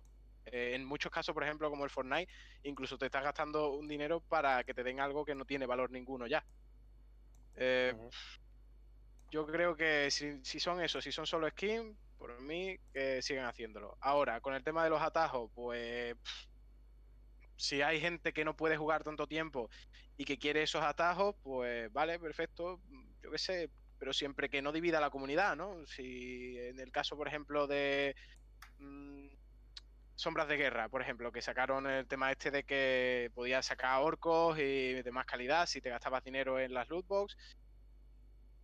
Si estás dividiendo la comunidad ya es un problema. Si no, pues bueno, pues ya está, pues vale. Si, el- por el ejemplo, como en de el Devil May Cry, ¿Es online el Sombra de? Guerra? No, pero eh, mucha gente eh, se compraba la- las loot box y todo esto, y en el propio juego no podías conseguir esos orcos, ¿sabes? No te Mm. permitía eh, tener esa calidad en los orcos, Sí, ya entiendo. o Ah, eran muy, muy complicados de conseguir. Dentro de lo que cabe es algo que no va a afectar a, a la comunidad. O sea, que no afecta al jugador de enfrente. Entonces muchas veces, si no es competitivo, no acaba, a- acaba no saliendo de ahí. No pasa a más. Pero en el momento que es competitivo, la gente sí suele quejar porque ahí ya entra a que el juego sea un pay to win y ya no hace tanta El- gracia. El Battlefront 2, por ejemplo. Pues eso. bueno, eh, FIFA Y- por lo menos había sacado una nota con la posibilidad que tenía de que te tocaran ciertos jugadores en ciertos sobres. O sea, po- por lo menos te lo dice. No te engañan. Pero eso es lo que se refieren a estar manipulado, ¿eh? O sea, que no es que tires una moneda al aire, es que la tiras y Electronic Arts dice cuántas vueltas das de que caiga al suelo. Sí. Eh, no es que yo gaste 10 euros y me toque un pedazo de jugador en el FIFA o un pedazo de arma en el Battlefront, sino que me tengo que gastar cantidades grandes de dinero para que me toque algo bueno. Ese es el problema y eso es donde tenían que, que regularlo. Ese es el verdadero problema. Un engaño todo, nos dicen por los comentarios. Pues sí. Bueno, eh, vamos a ir cerrando ya el tema de las bosses si no tenéis nada más que añadir. ¿O tenéis algo más que decir? No. Eh, pues os voy a hacer una pregunta. Os voy a hacer una pregunta y bueno, os voy a hacer una pregunta. ¿Creéis vosotros ¿Creéis vosotros que los videojuegos generan violencia? Uf. Mónica. Madre, madre que sí genera. Yo me juego una partida al GTA y luego voy reventando catástrofe. No, no, eh, es broma, pero no. O sea, a ver, es que este tema es muy delicado porque te tienes que meter mm, muy dentro de la persona que esté jugando al videojuego como para sentirse tan identificado como para luego trasladar esa rabia a la realidad. Pero ya es un vamos, desequilibrado mental. y eso- ya no hay por dónde acogerlo. Es probable. por eso es un tema muy, muy, muy delicado, pero vamos, eh, yo como, como periodista estoy muy indignada con este tema porque la prensa en Estados Unidos, en Estados Unidos, cada vez que hay algún tiroteo en algún colegio o algún tiroteo de algún chaval que se le ha pirado totalmente la pinza, ya van a echarle la culpa a los videojuegos. Siempre, es que siempre vas a leer algo de, ay, es que jugaba a tal juego y ese tal juego era de pistolas, ¿qué tal? Yo no creo que un videojuego pueda llegar a incitar violencia. Entonces, eh, yo creo que es más la persona. Porque tú Sí. puedes ser la persona más calmada del mundo, que si te tiriteas muchísimo en algún videojuego, puedes llegar a tirar el mando al suelo. Que he visto mandos rotos por, por estar tirado, o sea, por estar jugando una partida de FIFA y ¡paf! pierdes al mando del juego. Y fíjate lo lento que es en FIFA, ¿eh? Y, y- y es que y te puede pasar con cualquier juego, pero no es el juego, eres tú. O sea, si tú no sabes canalizar la rabia eh, y no la vas a saber canalizar jugando un videojuego que no la vas a cana- no la vas a saber canalizar discutiendo con alguien, hablando con una persona por la calle o cocinando y que se te queme el plato. O sea, no es el videojuego, sino la persona. Así que yo estoy totalmente en desacuerdo con esa pregunta. O sea, no, no pienso que el videojuego pueda llegar a desatar violencia en una persona. ¿Tú, Dani, crees que los videojuegos generan violencia? No, yo no creo que los videojuegos generen violencia. Yo creo, como Mónica, que depende de la persona. Mm, Tengo un montón de amigos que han decidido cargarse mandos porque sí, porque se han cabreado jugando a, eh, yo qué sé, el Apex o al Fortnite o a cualquier otra cosa. Y les digo, pero vamos a ver, tío, mm, ¿tú no, ¿tú no te gastas el dinero? ¿O a ti te da igual el dinero que te has gastado en ese mando? No lo entiendo, colega. Si te cabrea, pues vale, yo me he frustrado un montón de veces con NPC que ni siquiera eran personas con NPC que me han estado dando por culo por ahí porque la programación del tío está mal hecha y son como muros impenetrables que dices tú, pues yo estoy cogiendo un cabreo con el juego que flipa, pero yo no me he cargado ningún mando en mi vida. Por tirarlo al suelo y decir eh, me he cabreado con el juego y ya no, yo no lo he roto nunca. Entonces, yo creo que eso, que depende de la persona, que no es algo que, que los videojuegos hagan. Eh, te puedes, como dice Mónica, cabrear perfectamente porque te ha salido la comida mala del almuerzo. Eh, dice, yo me cago en la sartén, que la sartén no cocina bien. yo qué sé. Eh, Ah, Como el son- Por ejemplo, el pollo frito para cenar. Pues Miguel, yo creo que ¿a es algo que se genera solo, tío. Espera, Dani, ¿a quién estaba saludando, Miguel? A mi padre. Hola, padre de Miguel. Buenas, hola. También ha entrado tu padre cuando hablamos de violencia. Sí. De hecho, me ha dicho, me ha dicho cuidado con esa boca o algo así me ha dicho. Porque no sé, no sé, qué habré- no sé- no sé qué habré dicho. Habré, insultado a alguien. Puedes continuar, Dani. Que te he vuelto a cortar. yo creo que ya se va a convertir en algo así, tú. Que yo creo que es algo que eso, que depende de la persona, que te va a terminar fastidiando si, si eres así y si eres violento pues, o irascible, pues te vas a terminar cabreando con cualquier cosa, ya no solo con los videojuegos, sino con cualquier eh, actividad cotidiana que, que hagas en tu día a día. Y, y si ya eres un trastorno mental, ya te lías Claro, claro. con, Eh, cualquiera que pase por delante. O sea, si ya eres un demente, no juegues al GTA. No, No. no es recomendable. Eh, Miguel, Este tema es complicado. Eh, estoy de acuerdo con vosotros, pero es lo que comentaba antes con la loot boxes. Estaba hablando de chavales pequeños jugando a ciertos juegos y los padres muchas veces no son conscientes de lo que están jugando. Yo ya he hablado con bastantes padres, en plan que me han comentado, hablando con ellos normal de videojuegos, en plan que sus hijos juegan al, GTA V y yo llevándome las manos a la cabeza diciendo, oh, bueno. ¿Eres consciente de lo que está jugando tu hijo? Porque quizás no eres consciente. Si a mí, como persona ya adulta, que yo he jugado al GTA V, lo pasé mal. hay una misión en el GTA V que tienes que torturar a una persona. Torturar a una persona. Yo no le he pasado tan mal con un videojuego nunca. Uh, pues yo lo flipé en colores. ¿Qué va, qué va, ¿Cómo va a reaccionar? ¿Cómo va a reaccionar un chaval de 14 años, de 12 años, jugando al GTA V? Eh, Entonces, ¿generan violencia los videojuegos? Pues puede ser, puede ser. ¿En qué, en qué caso? En lo que habéis dicho vosotros. Si una persona, si un chaval tiene problemas psicológicos de algún sentido, de violencia, nunca sabes cómo va a reaccionar después de jugar a una cosa así. A lo mejor una persona adulta que lo vea entiende perfectamente que es un videojuego, pero a lo mejor un chaval que tiene problemas, que tiene 12 o 14 años, no. Entonces, ¿llega a influir esto? No sé, yo creo que es una cosa bastante más profunda de lo que pensamos y que tendría que evaluarlo gente más profesional. Pero me parece algo bastante complicado. Y en el caso de que conozcáis a padres que tengan chavales, intentad aconsejarles porque eh, que no sepan lo que están jugando su hijo eh, mm, da miedo a veces. ¿eh? Pero bueno. Rafa, Bueno, gracias. Yo estoy de acuerdo con todo lo que han dicho los compañeros. eh, porque, y creo que la pregunta, una pregunta, perdón, el tema eh, que la prensa está hablando y todo, está mal enfocado.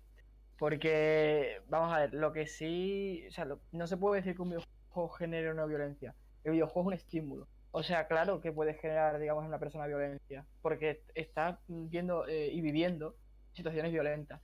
Yo me torturé a una persona en el GTA o en la guerra, viendo gente mutilada, todo eso se te queda en el cerebro. Es un contenido audiovisual, eso no hay que olvidarlo, o sea, se queda todavía más que un libro, por ejemplo. Pero es que el libro, la literatura, es otro estímulo, al igual que el cine.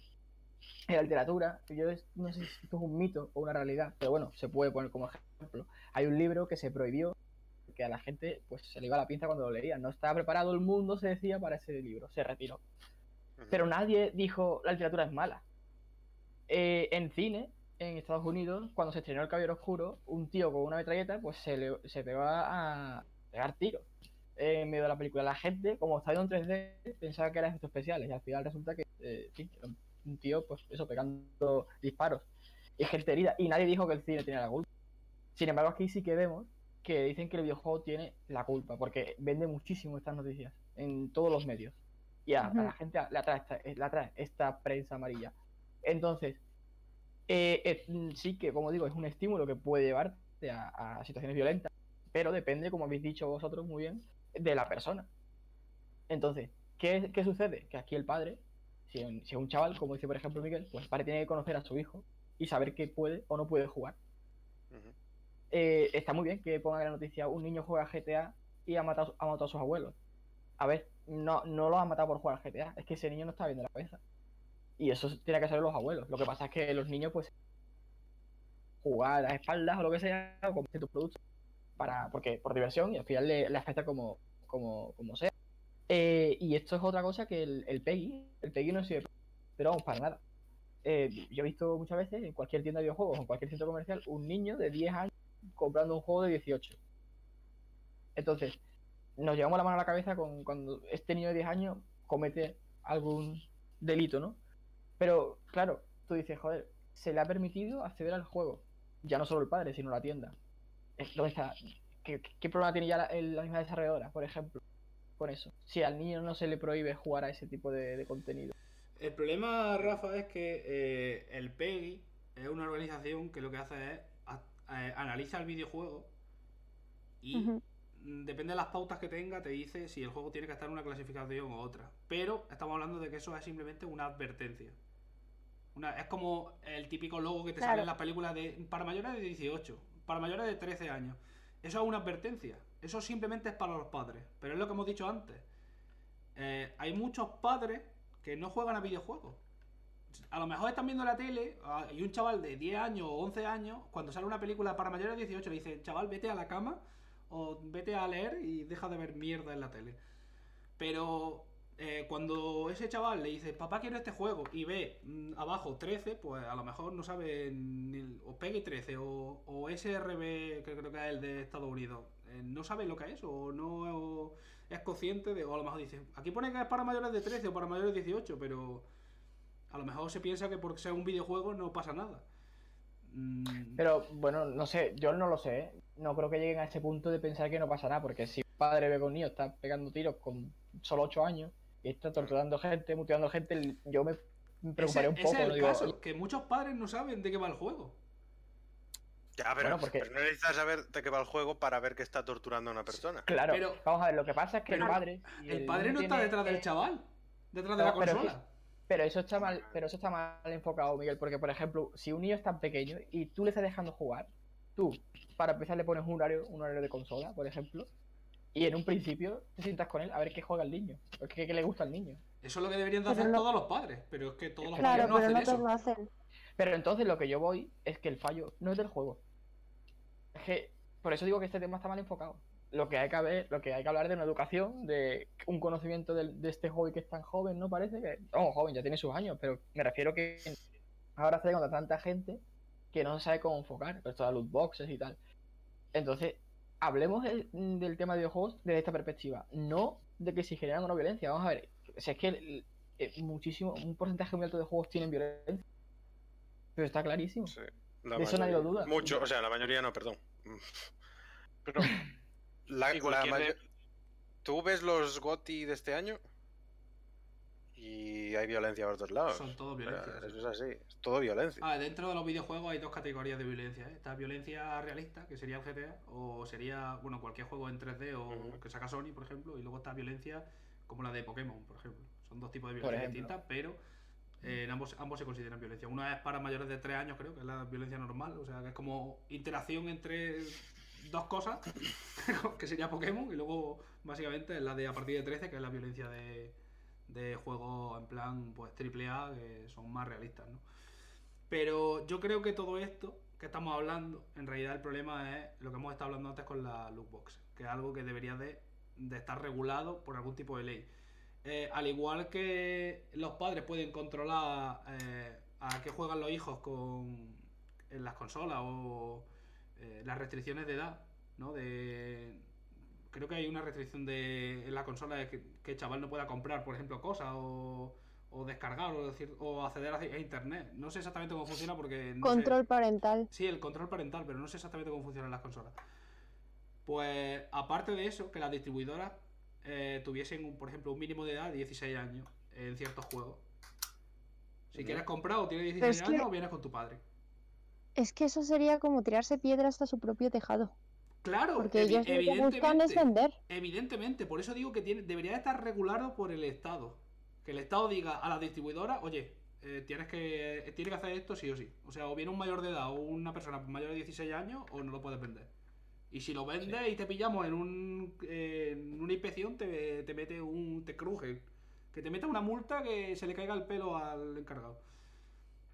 El problema es que no, hay- no, está, no está legalizado como tal.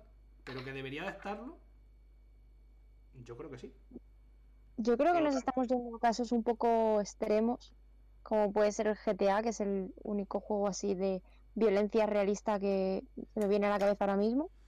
Pero, por ejemplo, el Spider-Man, el Spider-Man que es totalmente light, también tiene violencia.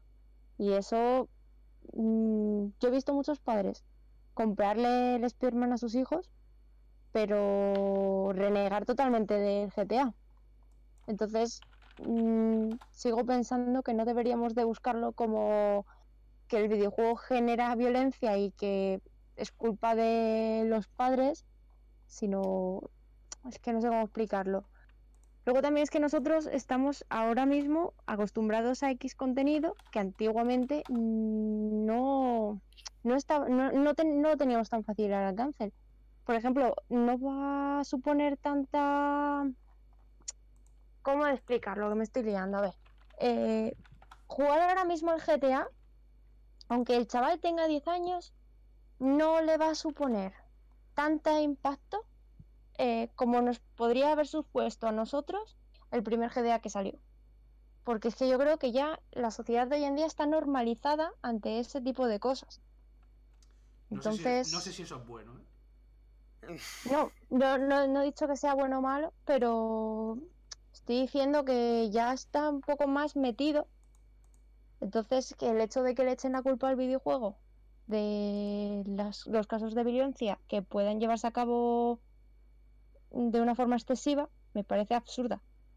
Porque Que de igual hecho, que si nos ponemos así, también las películas o las series o cualquier cosa. Es lo que ha dicho Rafa antes, sí, sí. Y, y que luego mm, sale una película de la Segunda Guerra Mundial. mm, Vemos a los nazis envenenar a todo el mundo. O representar el, el suicidio de Hitler y es una cosa normal. ¿Por qué no también un GTA? Hombre, yo a un niño, ni por ejemplo- siquiera. Sí, sí, di. hablo yo o habla tú. Dale, dale, dale. que ya ni siquiera estamos hablando de productos de entretenimiento, ya las propias noticias en horario infantil a las 3 o las 2 de la tarde eh, pueden incitar a la violencia. Vemos eh, atentados. eh, Si, si nos metemos ya en que tema se- de televisión, ya. pues por, eso, por eso digo que no tiene sentido. pues por eso digo que no tiene sentido que se le atribuya la violencia a los videojuegos. No, sí, eso está claro. Eso, eso está Y mucho el menos a los, o sea, a los padres, porque yo, yo creo que el hecho de que un padre no regule lo que juega su hijo es porque ya lo ve normalizado. O sea, mm, mira, Sí, sí, Os sí. pongo un ejemplo. Yo siempre que me venían a pedir el GTA para algún niño pequeño, yo le explicaba al padre que, que era un juego que salía droga, sexo, violencia, tal. Y la mayoría de padres me decía, ¿qué más da si ya lo terminarán viendo por otra parte? Sí, pero no Así que, fijaos, ¿Qué más da? fijaos, Si ¿eh? total- ya acabarán viendo por otra parte cómo torturan a alguien. Vaya tela. Claro, Oh, entonces, Mi hijo, un desgraciado Oh. que se va a drogar. Claro.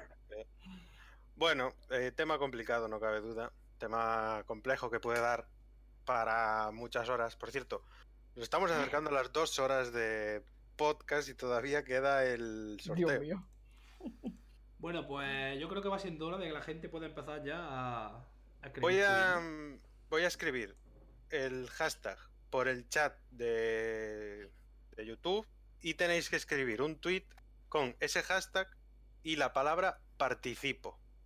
Así, eh, Miguel, nuestro querido señor Escopeta, recogerá todos los, todos los nombres, los meterá ahí bien guardaditos en el programa de sorteo y el programa nos dará un, sea, un participante.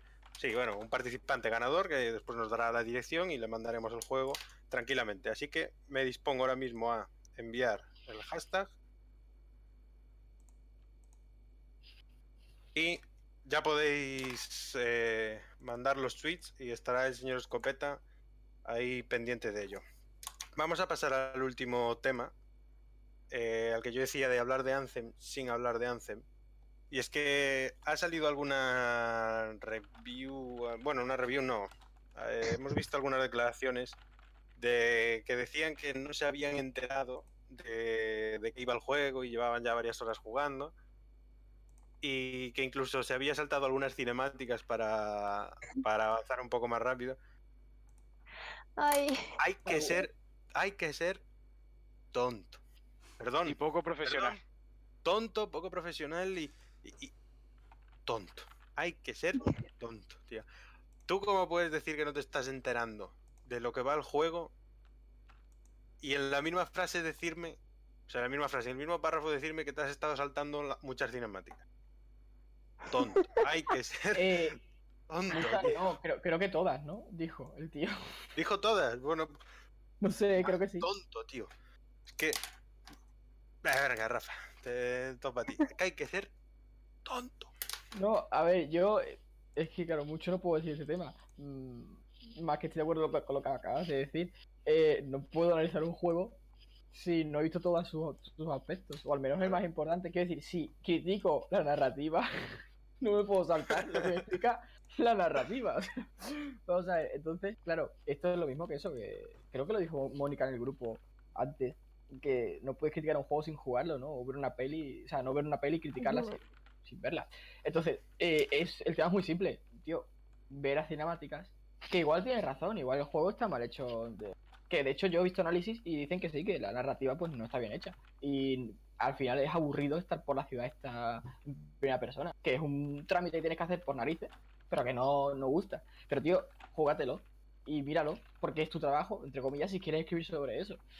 Entonces, esto es una vieja buenísima para este hombre. Y, y nada, Anthem puede que sea malo o bueno, pero desde luego por este hombre no me puedo fiar. Bueno, a ver, quizá me he pasado un poco con lo de tonto. Ya, ya lo has dicho. No, Ya, no, Tienes que, ser, tienes que ser sutil. Tienes que ser sutil en el arte No he sido insulto. sutil. Tienes que decir, Perdón, Poco, perdón. vamos a llamarle poco espabilado. poco inteligente, Vamos a decir, de, un poco- se- de poco corta capacidad cerebral. señor con Poco un cromosoma extra. Tus padres son hermanos. me he pasado con lo de tonto, he sido muy violento.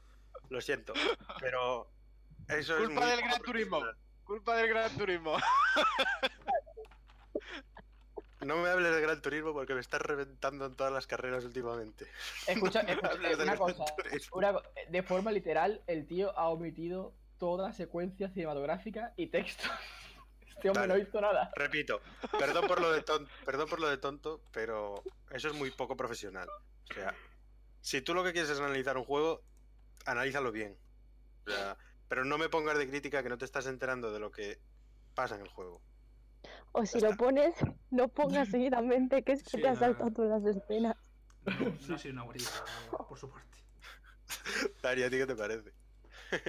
Pues lo dicho, que este pobre hombre no tiene ninguna profesionalidad y que la capacidad cerebral ya ni te cuento.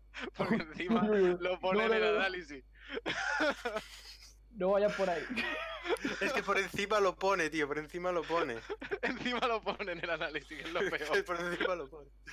Tío, tú, dime, no me estoy enterando de lo que pasa en el juego. Bueno, puede pasar. No todo el mundo capta las cosas igual. Yo, por ejemplo, tengo facilidad para recordar pequeños detalles.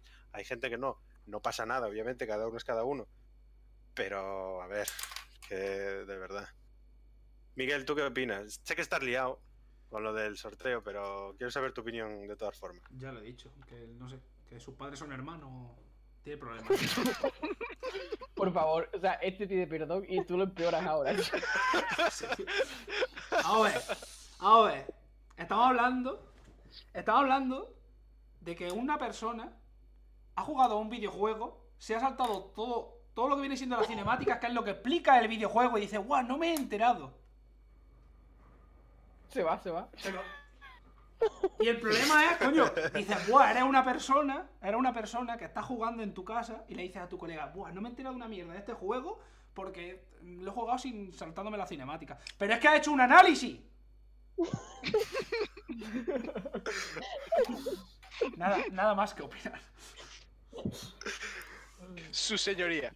Es que no sé, no es que no entiendo, o sea, ¿por qué no puedes decir Perdón, a este señor? Perdón por mí y por mi compañero. Hay, hay que ser educado, hay que ser, hay que ser educado, pero si eres tonto, eres tonto. Eso es así. No, no, no, no. No, no. Perdón por todo eso. Perdón por todo. Perdón por todo. Serio, serio nos va a matar. Hay que ser No educado. era, no, era- no es nuestra intención ofender a nadie, perdón. No pasa, esto lo cortamos antes de subirlo y ya está. Mónica, ¿tú, a ti, ¿tú qué piensas? Por favor, no insultes a nadie. Y a tu padre tampoco. No sé, es que yo cuando he leído lo que ha pasado Susana por el grupo es que me queda como, pero vamos a ver, ¿qué te pasa por la cabeza? Alma de cántaro.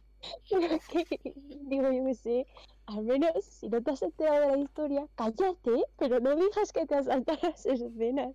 Que es como quien va a un examen sin estudiar y se lo dice el profesor, en plan, oye, que vengo aquí para hacer un poco de sitio en clase, pero no, no, no, no espero mucho de mi examen.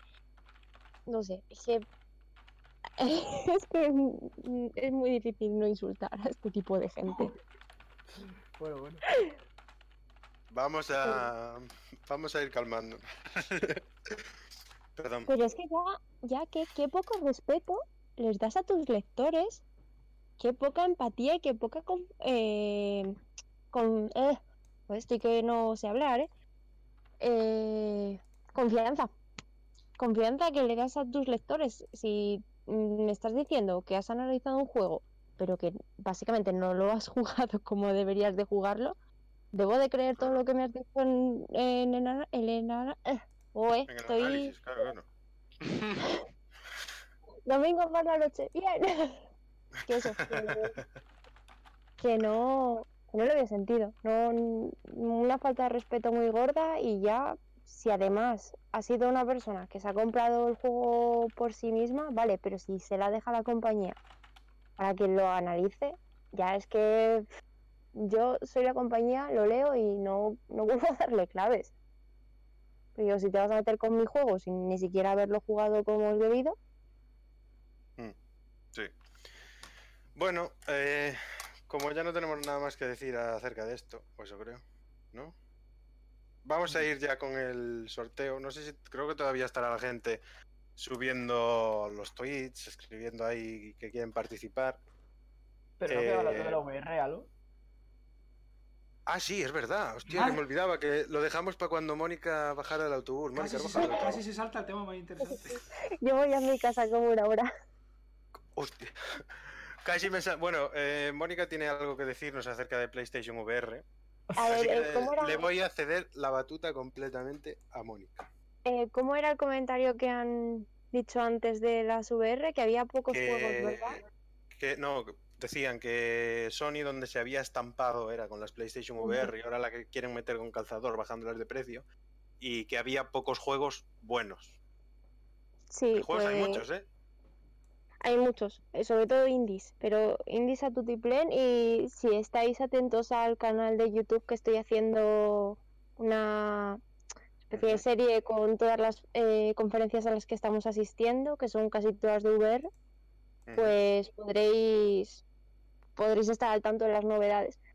Y además, eh, en, la, en Intruders, que fue el juego más tocho que ha salido eh, de lo último de PlayStation VR, eh, soltaron una perlita por ahí que vamos a dejarlo como rumor, ¿vale? Vamos a poner rumor, rumor, porque no está confirmado por PlayStation, pero empezaron a hablar de PlayStation, de PlayStation 5, que está como asomando ahí ya un poco la cabeza, y dijeron que iban a apostar 100% a las VR y a los juegos que, mm, que fuesen compatibles con las VR, porque ahora mismo que sea más o menos decente, creo que está el Resident Evil 7 y el Drive Club, puede ser.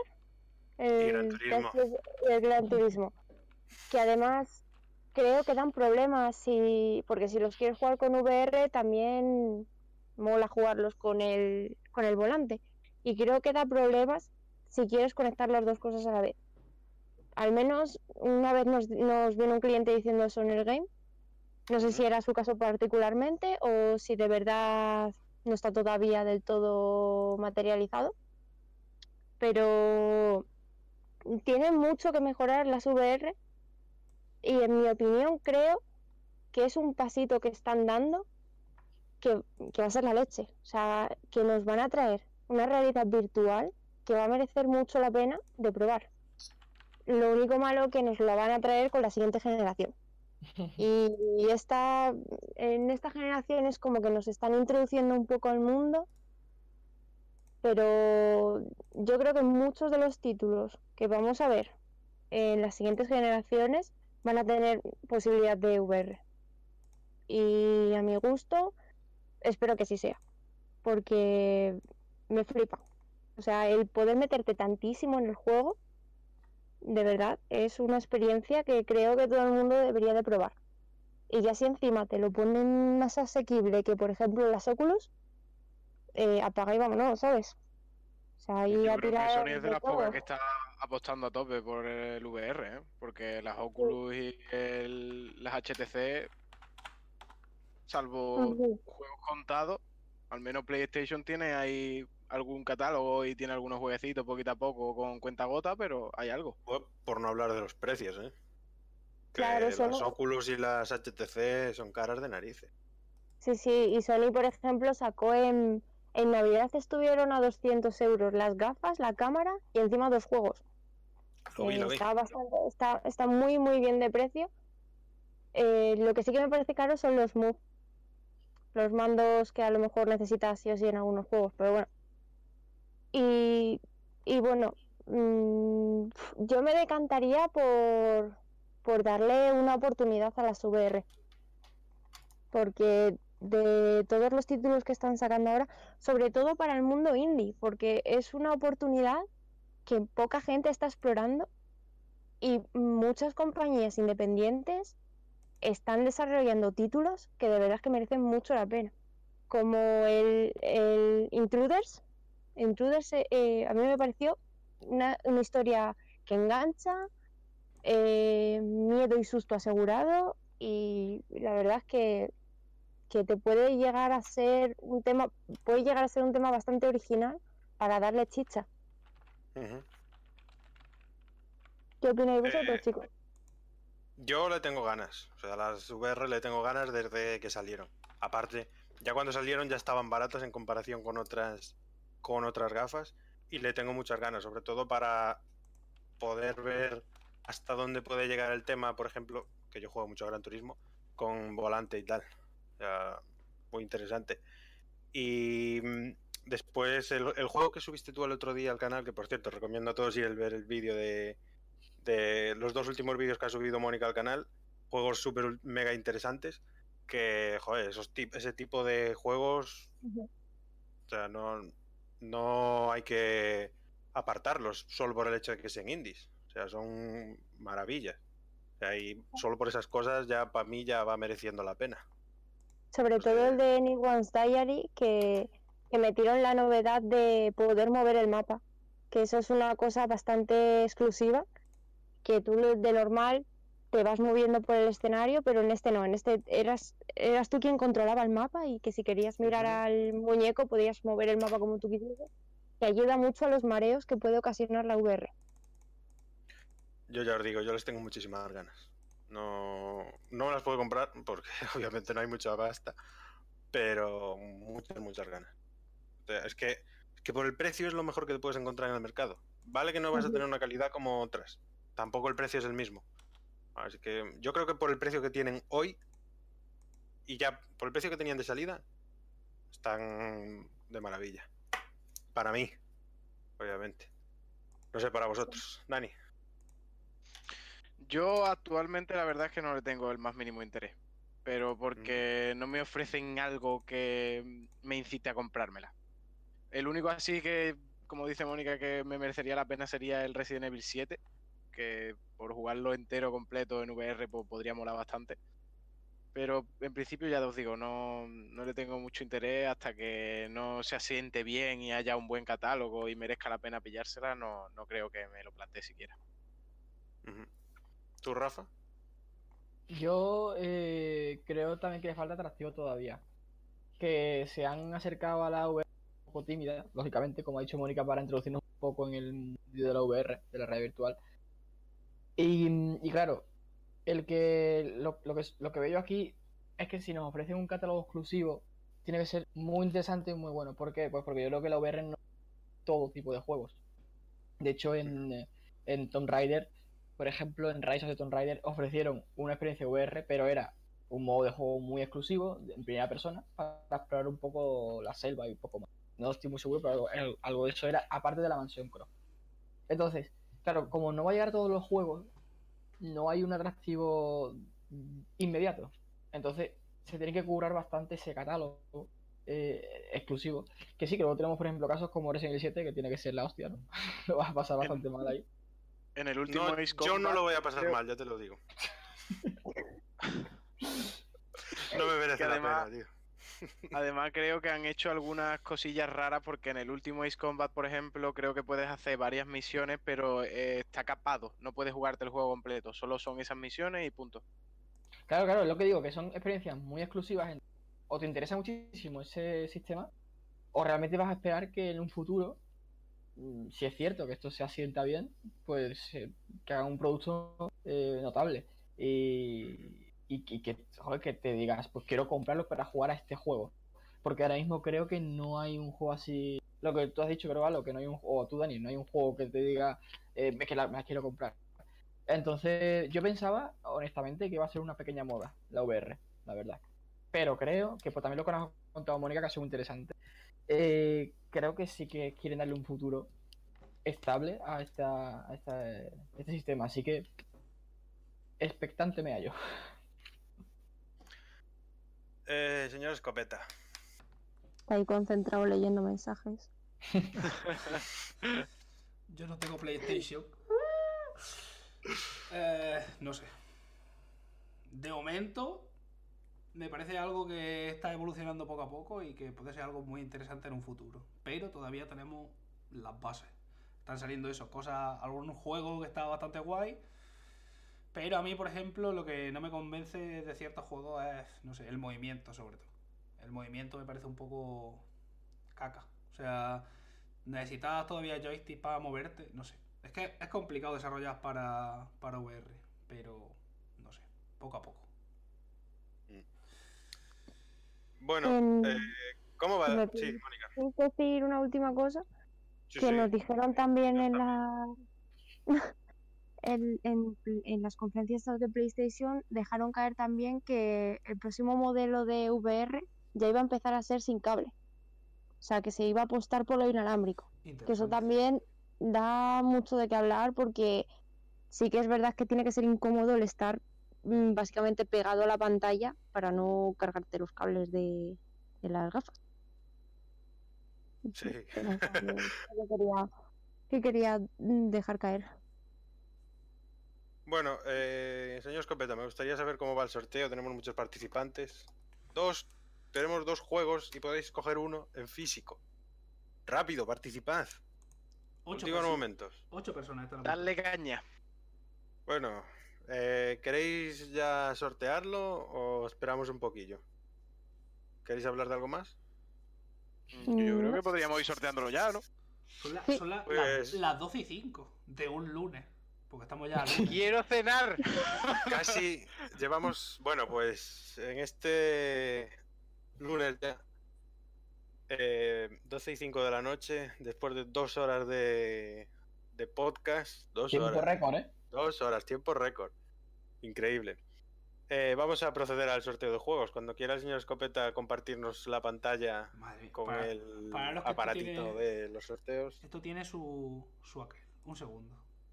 Ahora os imagináis que sale la señora del autobús con las bolsas del mercado. ¡Os estaba escuchando! Pues nada, vamos a esperar un ratillo Bien, para... quizás no se ve. Eso siempre. ¡Hostia! ¡Se ha ido! Quizás no se ve. Parar un segundo. ¿Qué se ha ido? ¿Qué se ha ido? Lo voy a hacer de otra manera súper super guay. Que va a ser. Así. ¡Hola! Otra parte, claro, se- ahora. Ahora os vais a ver a vosotros mismos. Incluso a los del chat. Increíble directo. ¡Wow! Espejito, espejito. Bueno, no sé. Bueno, vosotros lo vais a ver tarde, ¿vale? Lo vais a ver tarde porque si lo vais a ver por directo, lo vais a ver tarde y ya está. Bueno, también puedo compartiros pantalla. También, sí. y No, hacemos- y estaría hacemos- mal, ¿eh? Hacemos un completo aquí ya. Lo que pasa es que. No, no vamos a compartir pantalla porque se me van a ir las cámaras a la mierda. No. Os, os fiéis de mi palabra Pues, hasta que lo mira. veáis en el directo y ya está. Tú ¿Qué os dices parece? 3, 2, 1 y el ganador es tal persona. Bueno, voy a, voy a leer, voy a leer los nombres de la gente. Que vaya el nombre se ponen algunos en Twitter, compañero, ¿eh? O sea. A ver, aprender. Venga, apre- los nombres de los participantes. aprender que de un servidor. Aprender de un servidor que se llama Señor Escopeta, que solo pronuncia todo el mundo. A ver. Gabe, Joder, Gabe Genest. tío. Gabe Tres Genest. letras. Gabe Genest es el primero. El segundo es Cal Mitora. No sé qué. Tercero, Daniel del G99. Marta 21. Sergio RJ18. Nieves Sergio. Blue. Si... Nieves Blue. Robert Fox Hound. Y el último, Roca Bolaco. Bar- barra baja. Roca Bolaco, barra baja. La barra baja me ha matado. Eh, ¿Se está viendo ya en el directo la pantalla? Sí, claro, se está viendo desde hace un rato. Vale, vale. Bueno, yo le voy a dar y la veréis en un rato. Yo os digo el, el nombre del ganador. El ganador es. ¿Cómo? Game Genest. Arroba Game Genest es el ganador. Y ya está. Victoria. Ya Que se tenemos pronuncie. ganador. Ese es el Que se pronuncie. Que se pronuncie por el chat. Tardará un poco porque hay un poco de delay. en- Sí, sí, se ha pronunciado, se ha pronunciado. Ahí está, Gabe Jenner ya se ha pronunciado. Bueno, pues que Eh, contacta con nosotros. Si puedes por Twitter, con cualquiera de nosotros.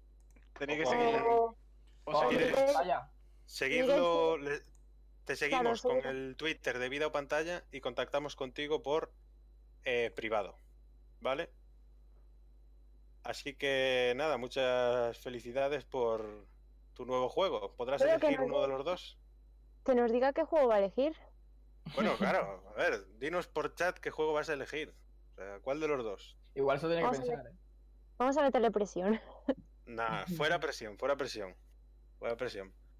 Pero lo tienes que elegir ya. Bueno, eh, gente, los que no hayan ganado, vamos a intentar. Tenemos que hablar con Sergio a ver si nos da otro juego para la semana que viene. Que como el sorteo. La semana que viene Uh, vamos a intentar traer otra. Shinobi Striker, elige. Pues eh, muchas felicidades. Tienes un Shinobi Striker en formato físico para ti.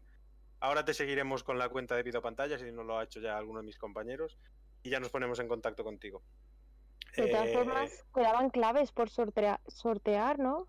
Y juegos exactamente. en físico también. Estaos atentos al Exacto. Twitter de Vida Pantalla que de vez en cuando están regalando claves por el aniversario de la por, web. el, por el aniversario Exacto. se hacen preguntas sobre un juego, o a lo mejor es la banda sonora, o a lo mejor es una pregunta sobre la historia o cualquier cosa. eh, estar atentos porque el primero que responda eh, se lleva la clave. Y todavía quedan Eh, claves por sortear. Vamos a intentar sacarle a Sergio algo para la semana que viene, ¿no? Claves por sortear y buenos juegos, ¿eh? Sí, sí. Además. Bueno, Sí, ya sí, hemos sí. sorteado algunos como Hollow Knights, que es un juegazo. Y nada, Oye, poco a poco. Sí, perdón. No, no, nada, nada. Bueno, poco a poco hemos ido llegando al final del podcast. Intentaremos que el próximo domingo, a ver si podemos tener algún jueguillo más aquí para, para regalar. Muy contentos hoy con la participación del chat, mucho, mucho mensaje, habéis debatido entre vosotros, siempre con respeto, que eso me ha gustado, nunca he visto malas palabras por ningún sitio. Menos Eso está bien. Menos nosotros, que hemos, que hemos tenido que pedir perdón dos o tres veces. Bueno, he tenido yo. Y nada, yo me despido ya por hoy. Le cedo la palabra a mis compañeros para que digan cómo se lo han pasado. Yo me lo he pasado, como siempre, fantástico aquí con vosotros. Eh, nada, todo vuestro poder despediros. Coño, pero que se despida alguien, ¿no? No tendré que decir yo también. Voy yo, venga, voy yo, voy yo, voy yo. Yo, yo sé. Pues nada, ha sido un placer, que como siempre me lo he pasado súper bien hablando con vosotros y discutiendo sobre nuestro hobby, que es maravilloso. Y que nada, la semana que viene nos volveremos a ver y espero poder estar porque hay lío, pero bueno, intentaré estar otra vez. Pues nada, yo me despido. También me lo he pasado genial. Como este podcast es más largo de lo normal. Eh, Sí. Pero se ha pasado volando, no me he dado cuenta, la verdad. Y nada, que sois un grupo fantástico, tanto en el chat como con mis compañeros, que se puede hablar de todo. Y siempre con respeto. Así, así que. Tengo que, tengo que pedir perdón una vez más a Rafa. a A Rafa aquí. Bueno, en realidad tengo que pedir perdón dos veces. Una a Rafa y otra a Dani. A Rafa, porque hace un rato he puesto una foto en Twitter amigo. y estaba buscándoos a todos para etiquetaros y a ti no te encontraba. Y he puesto Ra muchas veces y digo, pero ¿por qué coño no aparece? He puesto luego un tweet que he puesto, seguid a Rafa, que también estaba. ¿Y a mí por qué? Y a Dani, porque le he cortado muchas veces durante el directo, hasta cuatro veces. y nada, eh, dejo ya para que se despidan Mónica y Miguel, por ese orden, ¿eh? No os piséis. Yo me lo he pasado genial, chicos. Pero sobre todo el, el buen rato que paso en el autobús. Riéndome sola y la gente mirándome mal, pero Las señoras le llevan al Mercadona en el último momento. sí, al final voy a tener que contactar con ellas.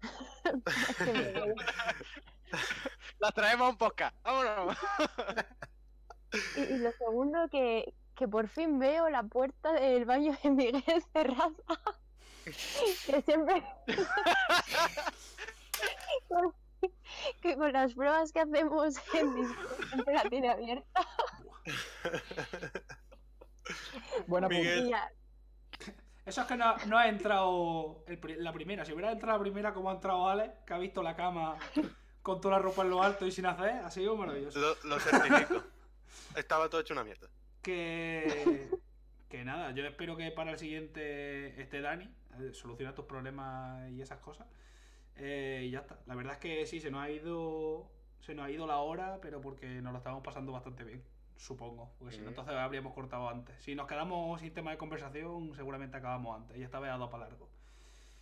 Nada, que ya buscaremos a, a quien insultar la semana que viene. La primera fue Bethesda, la, la semana pasada fue Bethesda, este el señor de, del Anthem y ya está. Ya encontraremos a otro.